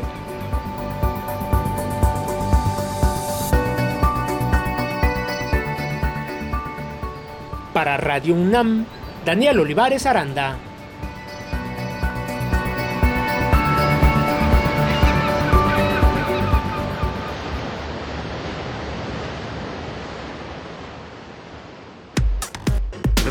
Relatamos al mundo. Relatamos al mundo. Bien, continuamos. Son las 2 de la tarde con 20 minutos. Gracias a Daniel y esta sección de Sustenta sobre las dunas. Vamos ahora a las breves internacionales con Ruth Salazar. Internacional RU. La Organización Mundial de la Salud reportó este miércoles que en el continente africano hay hasta la fecha poco más de un millón de casos confirmados del nuevo coronavirus. La región más afectada por la pandemia es Sudáfrica, donde se acumulan 613 mil contagios y 13.308 decesos. La Federación Médica de Perú inició hoy un paro de 48 horas exigiendo más equipos de protección personal y la ampliación de la cobertura del bono correspondiente al personal médico en el marco de la emergencia sanitaria por el coronavirus. Brasil, Chile, Colombia y Perú fueron escogidos por el laboratorio belga Janssen, perteneciente a la compañía Johnson Johnson, para realizar pruebas de la vacuna contra la COVID-19 a cerca de 60.000 voluntarios. La industria mundial del turismo se ha visto devastada por la pandemia del coronavirus, con pérdidas de 320 mil millones de dólares en exportaciones en los cinco primeros meses del año y más de 120 millones de empleos en riesgo, informó la Organización de las Naciones Unidas. Anoche, durante la convención republicana, Melania Trump, la primera dama de Estados Unidos, reconoció que la pandemia ha cambiado drásticamente la vida de los estadounidenses y les ha generado mucha ansiedad, en un contraste con el mensaje triunfalista de otras figuras que hablaron en el encuentro de cara a la elección presidencial de noviembre próximo. En una inusual demostración de urgencia, el líder de Corea del Norte, Kim Jong-un, celebró su tercera conferencia política de alto nivel, donde alertó sobre la respuesta del país ante el coronavirus y de la previsión del tifón Babi que tocará tierra mañana en la madrugada. Una inundación repentina en la ciudad afgana de Charikar, al norte de Kabul, arrasó con casi todo lo que encontró a su paso, provocando al menos 100 muertes y otros tantos heridos, de acuerdo con el balance oficial. Las autoridades enviaron tropas para ayudar en las tareas de rescate, donde alrededor de 500 viviendas fueron devastadas tras las lluvias torrenciales.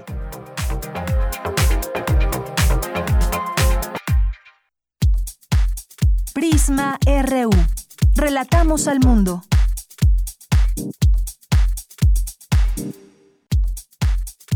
Tu opinión es muy importante. Escríbenos al correo electrónico prisma.radiounam@gmail.com. Dos de la tarde con 23 minutos. Continuamos aquí en Prisma RU. Muchas gracias por seguirnos acompañando. Y bueno, pues como dice Bisparte 1500, llegó a Prisma RU. A todos los sobrevivientes y radioescuchas se les exhorta a sintonizar esta charla que ya empezaremos en este momento con Raquel Castro, escritora, guionista, periodista y promotora cultural. Raquel, ¿cómo estás? Muy buenas tardes, bienvenida. Gracias, un placer estar aquí con ustedes. Muchas gracias. Para nosotros también es muy bueno conversar contigo. Pues estamos continuando en esta, con esta colección de literatura juvenil, Hilo de Aracne, de libros UNAM, y ahora nos toca platicar contigo sobre tu libro, El ataque de los zombies, parte 1500, que mañana tienes la presentación. Sí, ya es mañana, qué emoción hoy. Qué emoción. Pues cuéntanos un poco de este libro, invítanos a eh, este encuentro el día de mañana. Por supuesto, pues mira, eh, este libro de cuentos trae 17 narraciones de algunos de los temas que más me gustan a mí, que son eh, lo sobrenatural, digamos que hay fantasmas, zombies, por ahí hay un poltergeist, una ouija, qué sé yo, este tipo de, situaciones. Y lo otro que me encanta a mí es el humor. Y de hecho en algunos cuentos lo que hago es combinar los elementos del terror con algunos del humor, porque creo que son dos de las estrategias o de las herramientas que tenemos para desahogarnos, para, para sentirnos mejor, espantarnos y reírnos. Así es, exploras estos eh, sentimientos, reflexiones también a través de estos personajes y haces visibles también historias que quizás pues eh, también nos hacen pensar en, por ejemplo, en problemas que nos enfrentamos eh, hoy en día, bueno, por ejemplo, los niños con el maltrato infantil o el acoso escolar. Cuéntame también de, de esta parte, cómo, cómo la pensaste y cómo, cómo la metiste en estos, en estos cuentos. Bueno, lo que pasa es que eh, yo creo que pensar que todas las historias de terror tienen que tratar de lo mismo o que no se puede eh, hablar de otros temas eh, o de temas serios o importantes en el registro del horror o el humor es limitarnos muchísimo. La verdad es que existe muchas maneras de abordar estos temas y que desde mi punto de vista el horror y el humor son de las formas que más nos ayudan a lidiar con cosas que son difíciles en nuestra vida. Entonces, para mí el horror y el humor son más que géneros, eh, herramientas, formas de, tocar otros temas que me importan mucho también y como, como mencionabas, pues uno de los temas es la violencia en contra de los niños, la violencia en contra de las mujeres, eh, la búsqueda de la propia identidad y del lugar que tiene uno mismo en el mundo. Y, y la verdad es que yo creo que estos temas son tan importantes para mí que permean en todas mis historias. Cuando estoy inventando una...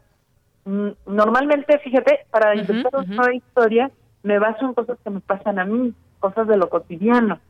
Entonces, vivo algo que por algún motivo me parece que podría dar pie a una historia de horror o de chiste y a partir de ahí me pongo a meterle fantasía, imaginación, ficción hasta que queda algo completamente diferente y, y siempre terminan entrando estos temas que me importan mucho o a veces son precisamente los temas los que me hacen querer escribir una historia, ¿no?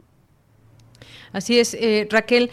Ahora bien, la cultura de los zombies, porque además en estos cuentos a mí me hicieron mucho imaginar. Y eso me pareció algo algo algo muy positivo porque nos estamos imaginando esas eh, esos momentos que nos narras en los distintos cuentos en la escuela por ejemplo que la niña que lleva este zombie a la escuela porque es su juguete y que se va comiendo a, a, los niños e incluso la maestra.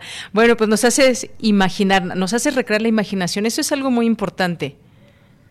Sí para mí creo que es vital invitar al lector a, imaginar a partir de estas historias, pero además las suyas propias, ¿no? Yo creo que eso es lo que más me gusta a mí de los zombies, que aunque te estén contando la historia de un determinado sobreviviente en medio de una situación apocalíptica, al mismo tiempo te está dando la promesa de muchas otras historias. Cada que aparece un nuevo zombie y te lo describen, que si está vestida de novia o de enfermera o que si trae este amarrado un mecate a las manos, qué sé yo, tú dices, wow, ¿qué estaba viviendo este personaje cuando le tocó volverse zombie? Y estás imaginando y estás inventando tus propias historias sin darte cuenta casi. Entonces, eh, yo procuro ser muy cómplice de lo, del lector no darle toda la información ya predigerida, ¿no? Como para que nada más la lea y se la olvide, sino que me gustaría pensar que, que, soy más como una especie de guía de turistas por estos mundos que me interesan y que nada más le voy señalando al lector, mira, ¿ya viste eso que hay allá? Mira, ya, ya te fijaste en esto que podría estar pasando de este lado y, y darles chance de que imaginen también. Uno, una especie de espíritu de supervivencia también cuando hablas, por ejemplo, el amor entre zombies, por ahí en alguna historia. También me gustó mucho esa parte, ¿no? De, del amor. sí, yo soy muy romántica, la verdad. Y fíjate que eso es bien chistoso porque ese cuento justamente empezó como una pesadilla que tuve, así de verdad, desperté toda sacada de onda, ¿Pensaste que te convertías en zombie? Sí, en mi sueño me convertía en zombie y, descubría que podía hablar. Y yo decía, ¿por qué los demás zombies no hablan si sí podemos? O sea, eso fue lo que soñé. Y bueno, y había gatos y yo quería comer gatos y estaba este furiosa conmigo misma porque soy muy fan de los gatos y decía, ¿por qué me quiero comer al gato? Entonces desperté muy sacada de onda y me puse a escribir y de una de empezar escribiendo el puro sueño a convertirlo en una historia y luego meterle el sentido del humor y todo eso, me quedó algo que a mí me gusta mucho, ¿no? Pensar en esto de que los zombies también tienen su corazoncito. Claro, y además, y además dentro de todo esto, de pronto eh, hay hay a muchas personas que les gusta todo este tema de la cultura eh, zombie, pero hay también quien le causa mucho miedo. Hemos visto pues eh, algunas series, por ejemplo, y, de pronto puede causar esa dualidad de sentimientos eh, los zombies, ¿no? Sí, como no, pues es, yo creo que eh, desde que salió el primer, la primera película de zombies que fue esta de la Noche de los Muertos Vivientes de George Romero, que dicen que la gente se salía de los cines o que sí se la pasaba. que tenía pesadillas. Sí, que fue en 1968 esta película, ¿no? Eh, desde entonces, los zombies combinan, le dan, digamos, corporeidad a algunos de nuestros terrores más profundos. No solamente me refiero al hecho de, de que coman a otras personas, ¿no? El canibalismo, sino que también la idea de que reconozcas el cascarón, que digas, es que esa es la cara de mi eh, pariente o de mi amigo, de mi novio, pero que adentro de ese cascarón ya no haya la persona que tú conociste y que lo que la anima a seguir andando sea eh, algo ajeno a, lo, a las leyes naturales y que además no te reconozca y que no puedas pactar con este ser y que, que lo único que le interese sea destruir, es verdaderamente pavoroso. Yo creo que, que sí tiene una parte muy, muy tremenda. Y va pasando el tiempo y van cambiando un poco nuestros miedos o van tomando nuevas formas. Y, y también los zombies nos los van reflejando, ¿no? De repente decir, híjole, nos estamos volviendo zombies en vida cuando estamos todo el tiempo pegados al celular o este cuando nos volvemos adictos al consumismo y, y yo no quiero ser zombie, yo quiero ser un individuo único y diferente. ¿Qué tan único y diferente soy realmente? ¿No? Todo eso como que nos entra de un modo subliminal cuando estamos viendo o leyendo una historia de zombies y genera inquietud. Y bueno, yo no nunca sabré realmente por qué me gustan las historias de, de sustos, me, me encantan, pero sí me queda claro que, que hay gente que, que no puede con ellas, ¿no? O sea, que de veras dicen, yo no puedo ver una película de horror, no duermo, este y yo les digo, pues yo tampoco duermo, pero me la paso re bien, no sé por qué, pero a mí me gusta mucho entonces esto de combinarlas con el humor, porque creo que también vuelve estos elementos un poquito más accesibles para personas que no sean tan fans del horror.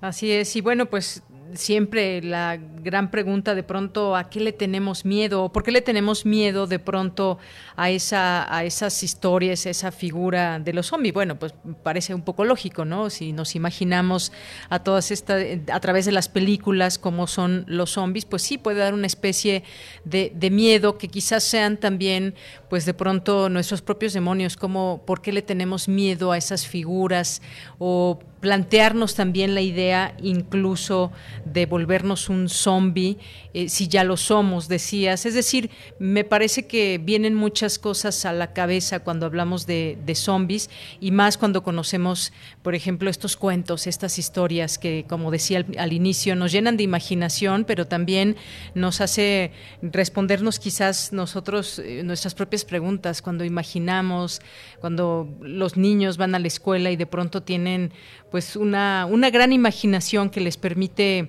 hacer este tipo de historias y algunas otras, con o sin zombies, ¿no? La imaginación es muy importante. Claro que sí, y yo creo que, que debemos luchar por no perderla, ¿no? Como que a veces parecería que, que con el paso de los años vamos tratando de ser menos imaginativos para no llamar la atención, eh, para ser menos individuos y más parte del, del del colectivo. Y, y, yo diría pues para qué disfrutemos esta fantasía que tenemos con nosotros que no nada más sirve para evadirnos también sirve para inconformarnos con lo que no está bien. Hace falta imaginación para poder pensar que el mundo fuera distinto que cuando una situación no te gusta te preguntes y cómo debería ser para que sí me guste necesitamos aprender a imaginar otros mundos posibles para poder llevarlos a la práctica. Entonces creo que, que el ejercicio de imaginación es también rebeldía y es también resistencia y es también eh, supervivencia.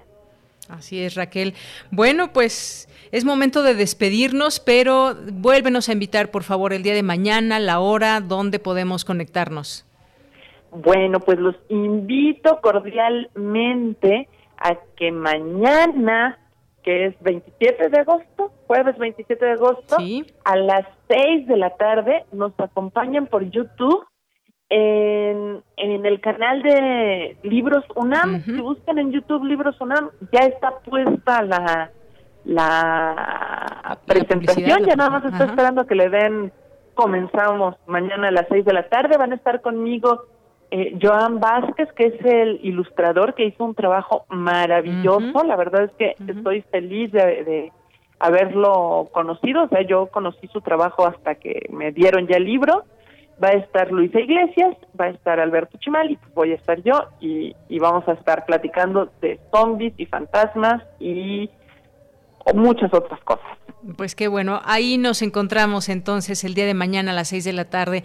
Raquel Castro, muchas gracias y buenas tardes. Al contrario, gracias a ti. Hasta luego. Hasta luego. Muy buenas tardes, Raquel Castro, escritora, guionista, periodista y promotora cultural. Continuamos. Porque tu opinión es importante, síguenos en nuestras redes sociales, en Facebook como Prisma RU y en Twitter como arroba PrismaRU.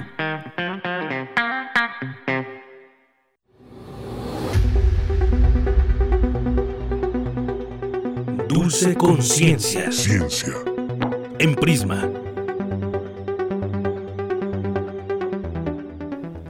Bien, pues saludo con muchísimo gusto allá en cabina a Dulce García, que ya se encuentra para presentarnos su sección. ¿Cómo estás, Dulce? Cuéntanos. Deyanira, te saludo con el mismo gusto a ti y a todo el auditorio de Prisma RU. Pues muy bien, ya aquí en esta bella estación que tanto se extraña y pues preparados. Hoy vamos a distraernos un poquito, Deyanira, del coronavirus que ya nos tiene como tal hasta la corona. Sí. Este, el tema del día de hoy es inestabilidad de laderas y la aplicación de los drones que son como tal los deslizamientos, los deslaves, eh, sobre todo ahorita con estas lluvias, con los huracanes, pero pues vamos a esperar a que el académico nos platique de qué se trata este tema. ¿Qué te parece si escuchamos primero la siguiente información? Claro.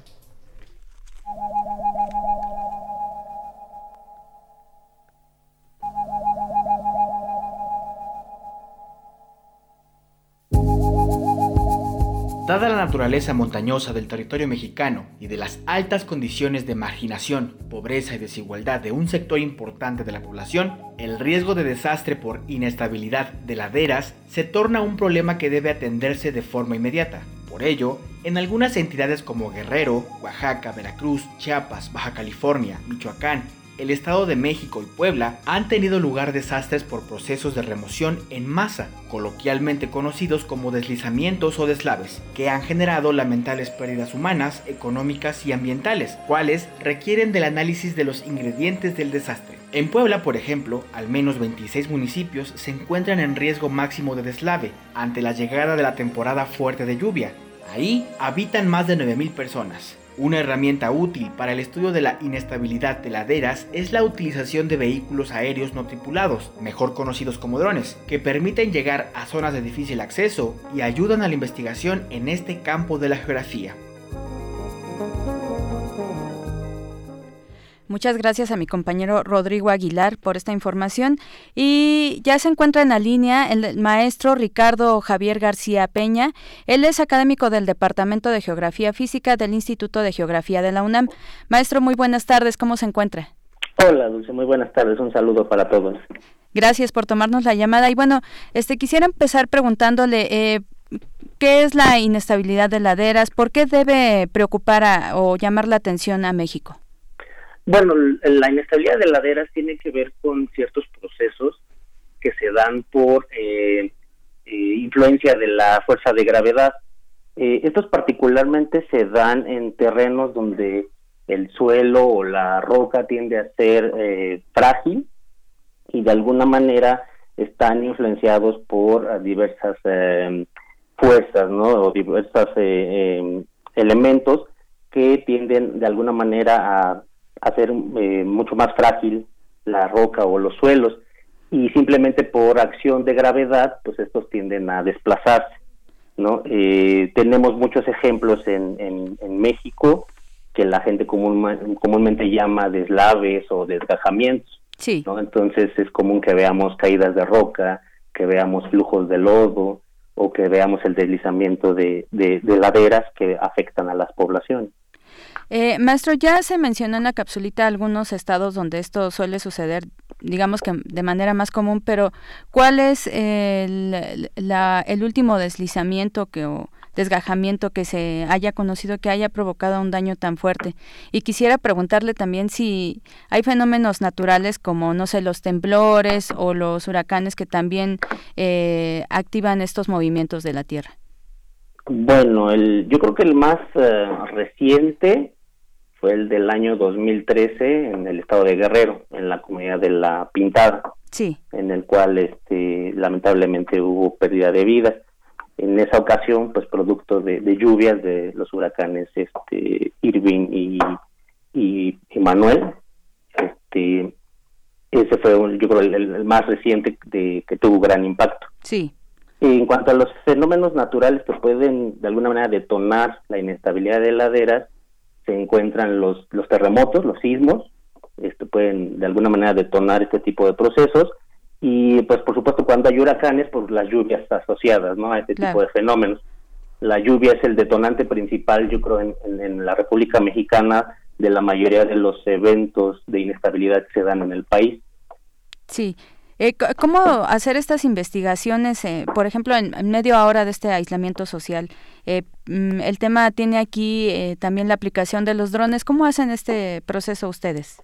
bueno, los drones es una herramienta bastante interesante, muy importante, ya que a partir del uso de este tipo de equipos podemos realizar levantamientos aerofotográficos. Entonces, a partir de fotografías aéreas, eh, nosotros podemos estimar la superficie y el volumen, por ejemplo, de un deslizamiento o de una caída de rocas. Este, y no solamente es la generación de, aerofotografías, sino podemos generar inventarios de diferentes tipos de procesos que ocurren, o podemos incluso generar eh, mosaicos fotográficos, modelos digitales de elevación del relieve, hoy eh, incluso llegar a modelos tridimensionales, ¿no? Donde podemos tener mejor detalle de los procesos para poderlos eh, medir, ¿no? Poder tener eh, superficies, volúmenes, pendientes, etcétera.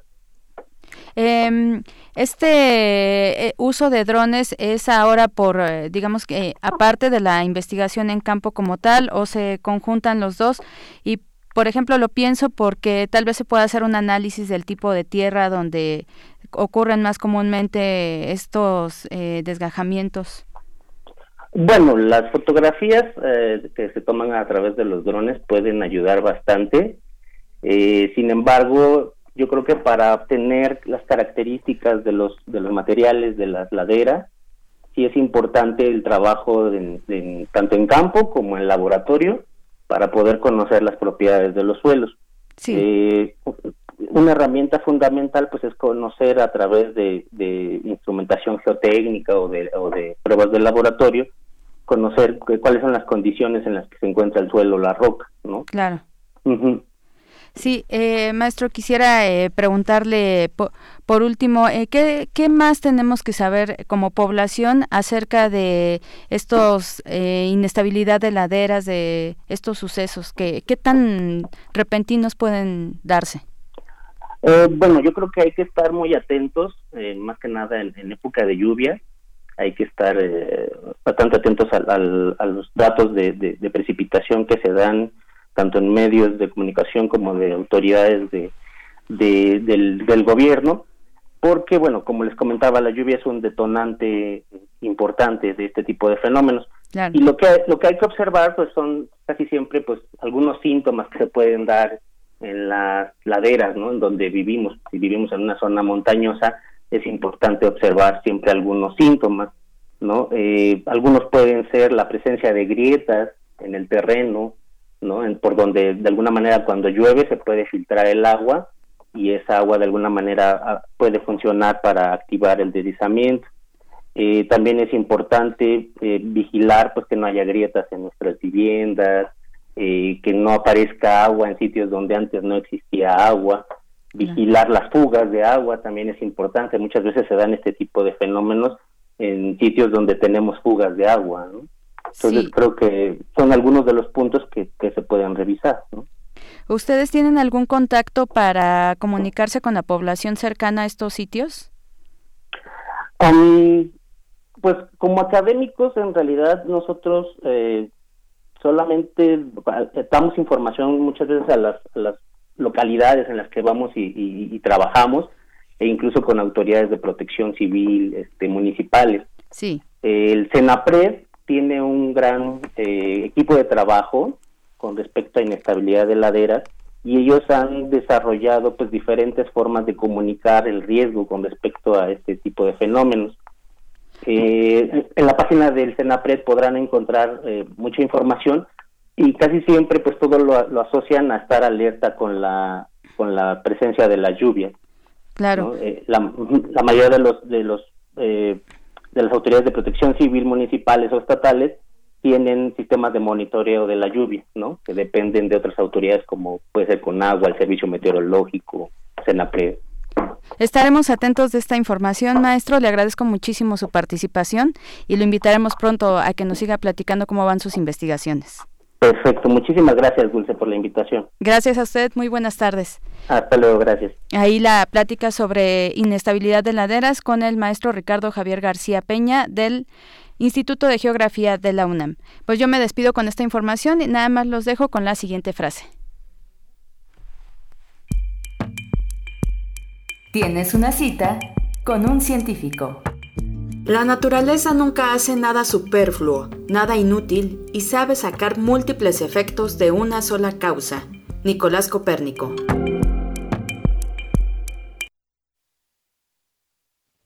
Bien, pues muchas gracias. Gracias, Dulce. Te, nos despedimos de ti con mucho gusto y nos vamos ahora a Cultura. Adiós, Dulce. Relatamos al mundo. Relatamos al mundo.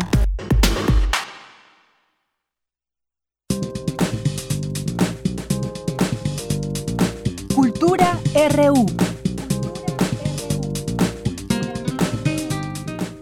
Bien, y ahora saludo a Tamara Quiroz con mucho gusto. ¿Qué tal, Tamara? Muy buenas tardes. Hola, Deyanira, auditorio de Prisma RU. Muy buenas tardes, espero que se encuentren muy bien todos ustedes y por supuesto también su familia. Gracias por seguir en sintonía de este programa. Esta tarde eh, quiero hacerles una invitación en estas opciones que siempre compartimos con todos ustedes, que son unos cómplices que están del otro lado de la bocina, pues les quiero contar que hay un evento interesante. Se trata de La Avestruz. Este es un monólogo interpretado por Crisanta Gómez.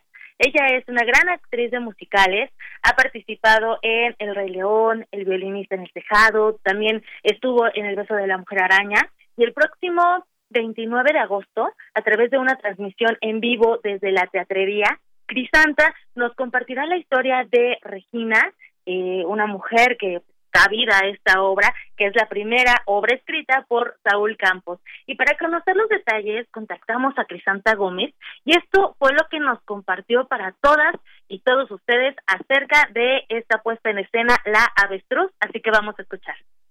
Esta es la historia de Regina, que es una mujer que pues no le ha ido muy bien en el amor y ahorita está en la etapa donde dice odio el amor, odio las bodas, odio lo cursi, odio lo bonito. Y su mejor amiga le pide ser la dama de honor en su boda. Entonces se va a probar este vestido después de tener un día mega catastrófico con su amiga de todo lo de la boda y el vestido para acabarla de molar pues no le queda, por supuesto que no le gusta, este, se le queda atorado y entonces a partir de ahí nos empieza a contar pues por qué, por qué llegó este momento, ¿no? ¿Por qué se siente como se siente? ¿Por qué está decepcionada un poco de, del amor? Pero a través de una, de una comedia pues muy divertida. Eh, no, o sea, no, el personaje no se quiere cortar los dedos ni nada así, sino que es algo pues que está como en, ay, ¿el amor qué? ¿No? Creo que nos ha pasado a todos algo así.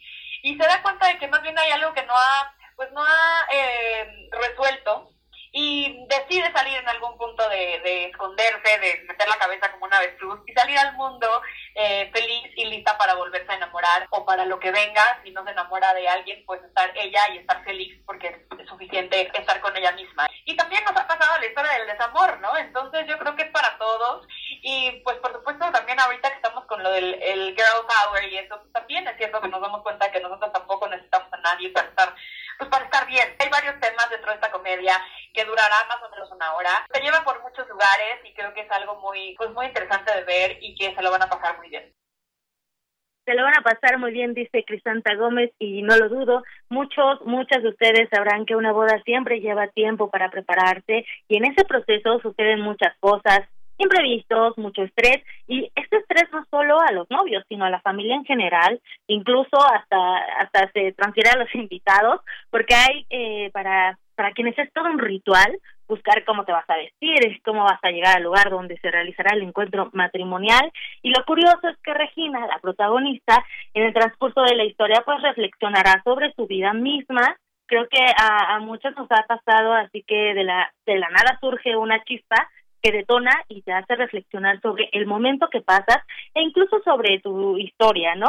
Y bueno, lo mejor de todo es que esa reflexión, al menos en la obra, lleva una gran carga de humor y eso nos hace nos hace falta muchas veces, no solo en estos tiempos que corren, sino siempre reírnos, divertirnos, pasarla bien. Y durante estos meses, eh, los que nos escuchan regularmente y los que apenas están escuchando este espacio, bueno, les cuento que hemos hablado de las formas de dar difusión a las artes escénicas en México, que es donde estamos, apenas van abriendo algunos espacios. En el tema del teatro se ha optado por hacer transmisiones en vivo, algunos actores de teatro eh, transmiten desde su casa y otros desde escenarios sin gente, eh, vaya, sin gente presencial, pero sí con una interacción directa con el público que va, eh, que, que los ve desde sus casas. Y bueno, la avestruz se transmitirá en vivo desde la teatrería. Este es un espacio muy íntimo, uno de los lugares donde el teatro se disfruta de una manera muy cercana.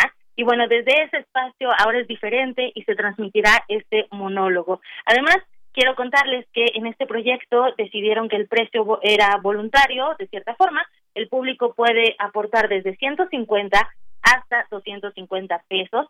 Esto con la idea de seguir aportando de ambos lados, ¿no? Tanto para los actores y también para la gente involucrada como para el público en general que quiere seguir viendo teatro a través de la virtualidad, pero que al final del día, pues sí, eh, tienen esta cercanía con el teatro. La dramaturgia es de Saúl Campos, y la dirección es de César Enríquez. Este último es uno de los referentes del cabaret en México. Si tuvieron la oportunidad de ver la Pretty Woman, seguro lo conocieron en ese en esa obra, o si vieron El Rey León y también en el musical Rentas Congeladas, él actuó ahí, nos ha visitado en este espacio de Prisma Reú, o bien eh, también es el director y el dramaturgo de Las Hijas del Aztlán, así que bueno, él dirige, dirige La Avestruz, que se presentará, como les mencionaba, 29 de agosto a las 8 de la noche, hora del centro de México. Los boletos se obtienen a través de la teatrería. En nuestras redes sociales está la información para que puedan tener acceso directo a la plataforma de esta obra y bueno, también para que lo vayan agendando. Y también aprovechamos que hoy es Día Internacional del Actor y desde esta trinchera radiofónica hasta su trinchera los felicitamos eh, los felicitamos por hacernos viajar a través de la actuación, gracias por la magia y también por alimentar nuestra imaginación. Seguramente ustedes que nos escuchan tienen una actriz, un actor favorito, mexicano o de otro país, entonces nos gustaría saber a quién felicitarían o a quién felicitan en este Día Internacional del Actor. Recuerden que estamos en arroba prisma.ru y yo me encuentro como arroba tamaraquiros-m. Deyanira, les dejo esta opción teatral eh, para que sigamos cerca del teatro de una u otra forma. Muy bien, Tamara, muchísimas gracias. Buenas tardes y hasta mañana.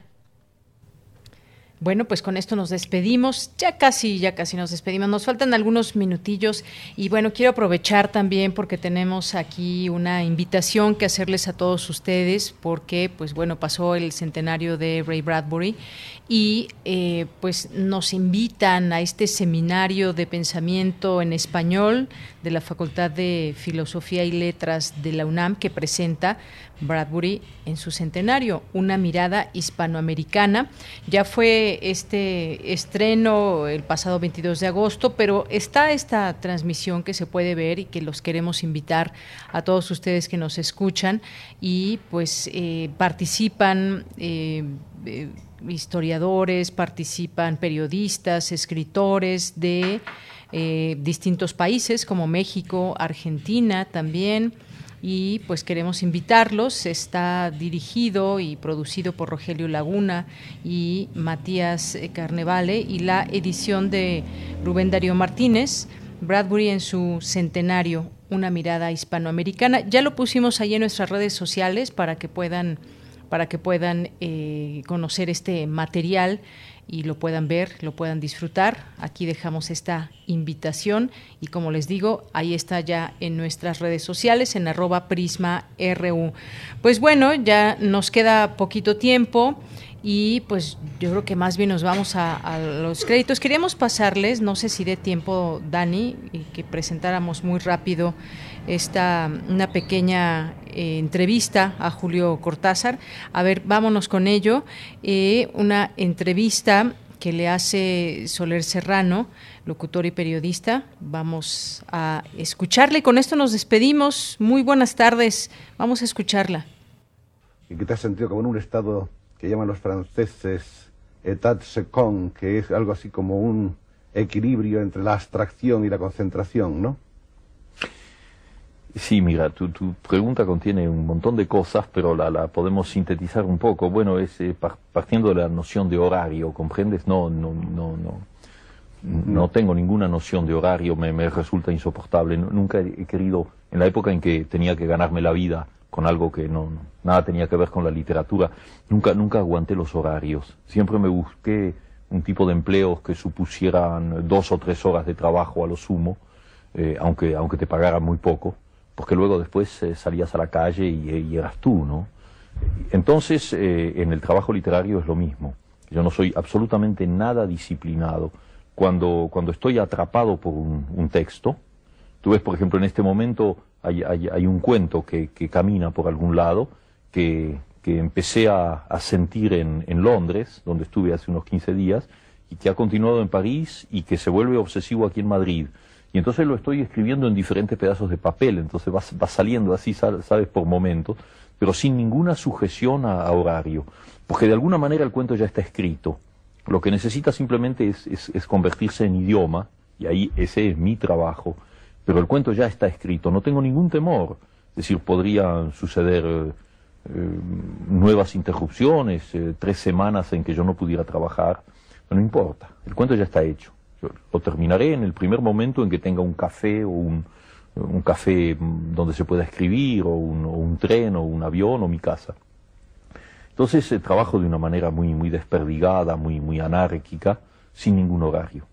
No, salvo, y ya no es una cuestión de horario, ya es una cuestión de obsesión, de lo que tú llamabas état second, ¿no? una especie de estado hipnótico. Salvo cuando estoy llegando al, al punto central de lo que quiero decir, porque en ese momento yo soy un poco la víctima de lo que estoy haciendo. Poseído. Parte de esta, bien, pues parte de esta entrevista a Julio Cortázar. Un día como hoy nació un 26 de agosto de 1914. Con esto nos despedimos. Gracias por su atención, gracias allá en cabina a mi compañero Daniel Olivares, a, de, Denis, eh, Denis Licea, a eh, Andrés, Andrés Ramírez, y aquí en el micrófono se despide de Yanira Morán. Nos escuchamos mañana en punto de la una. Gracias, buenas tardes y buen provecho.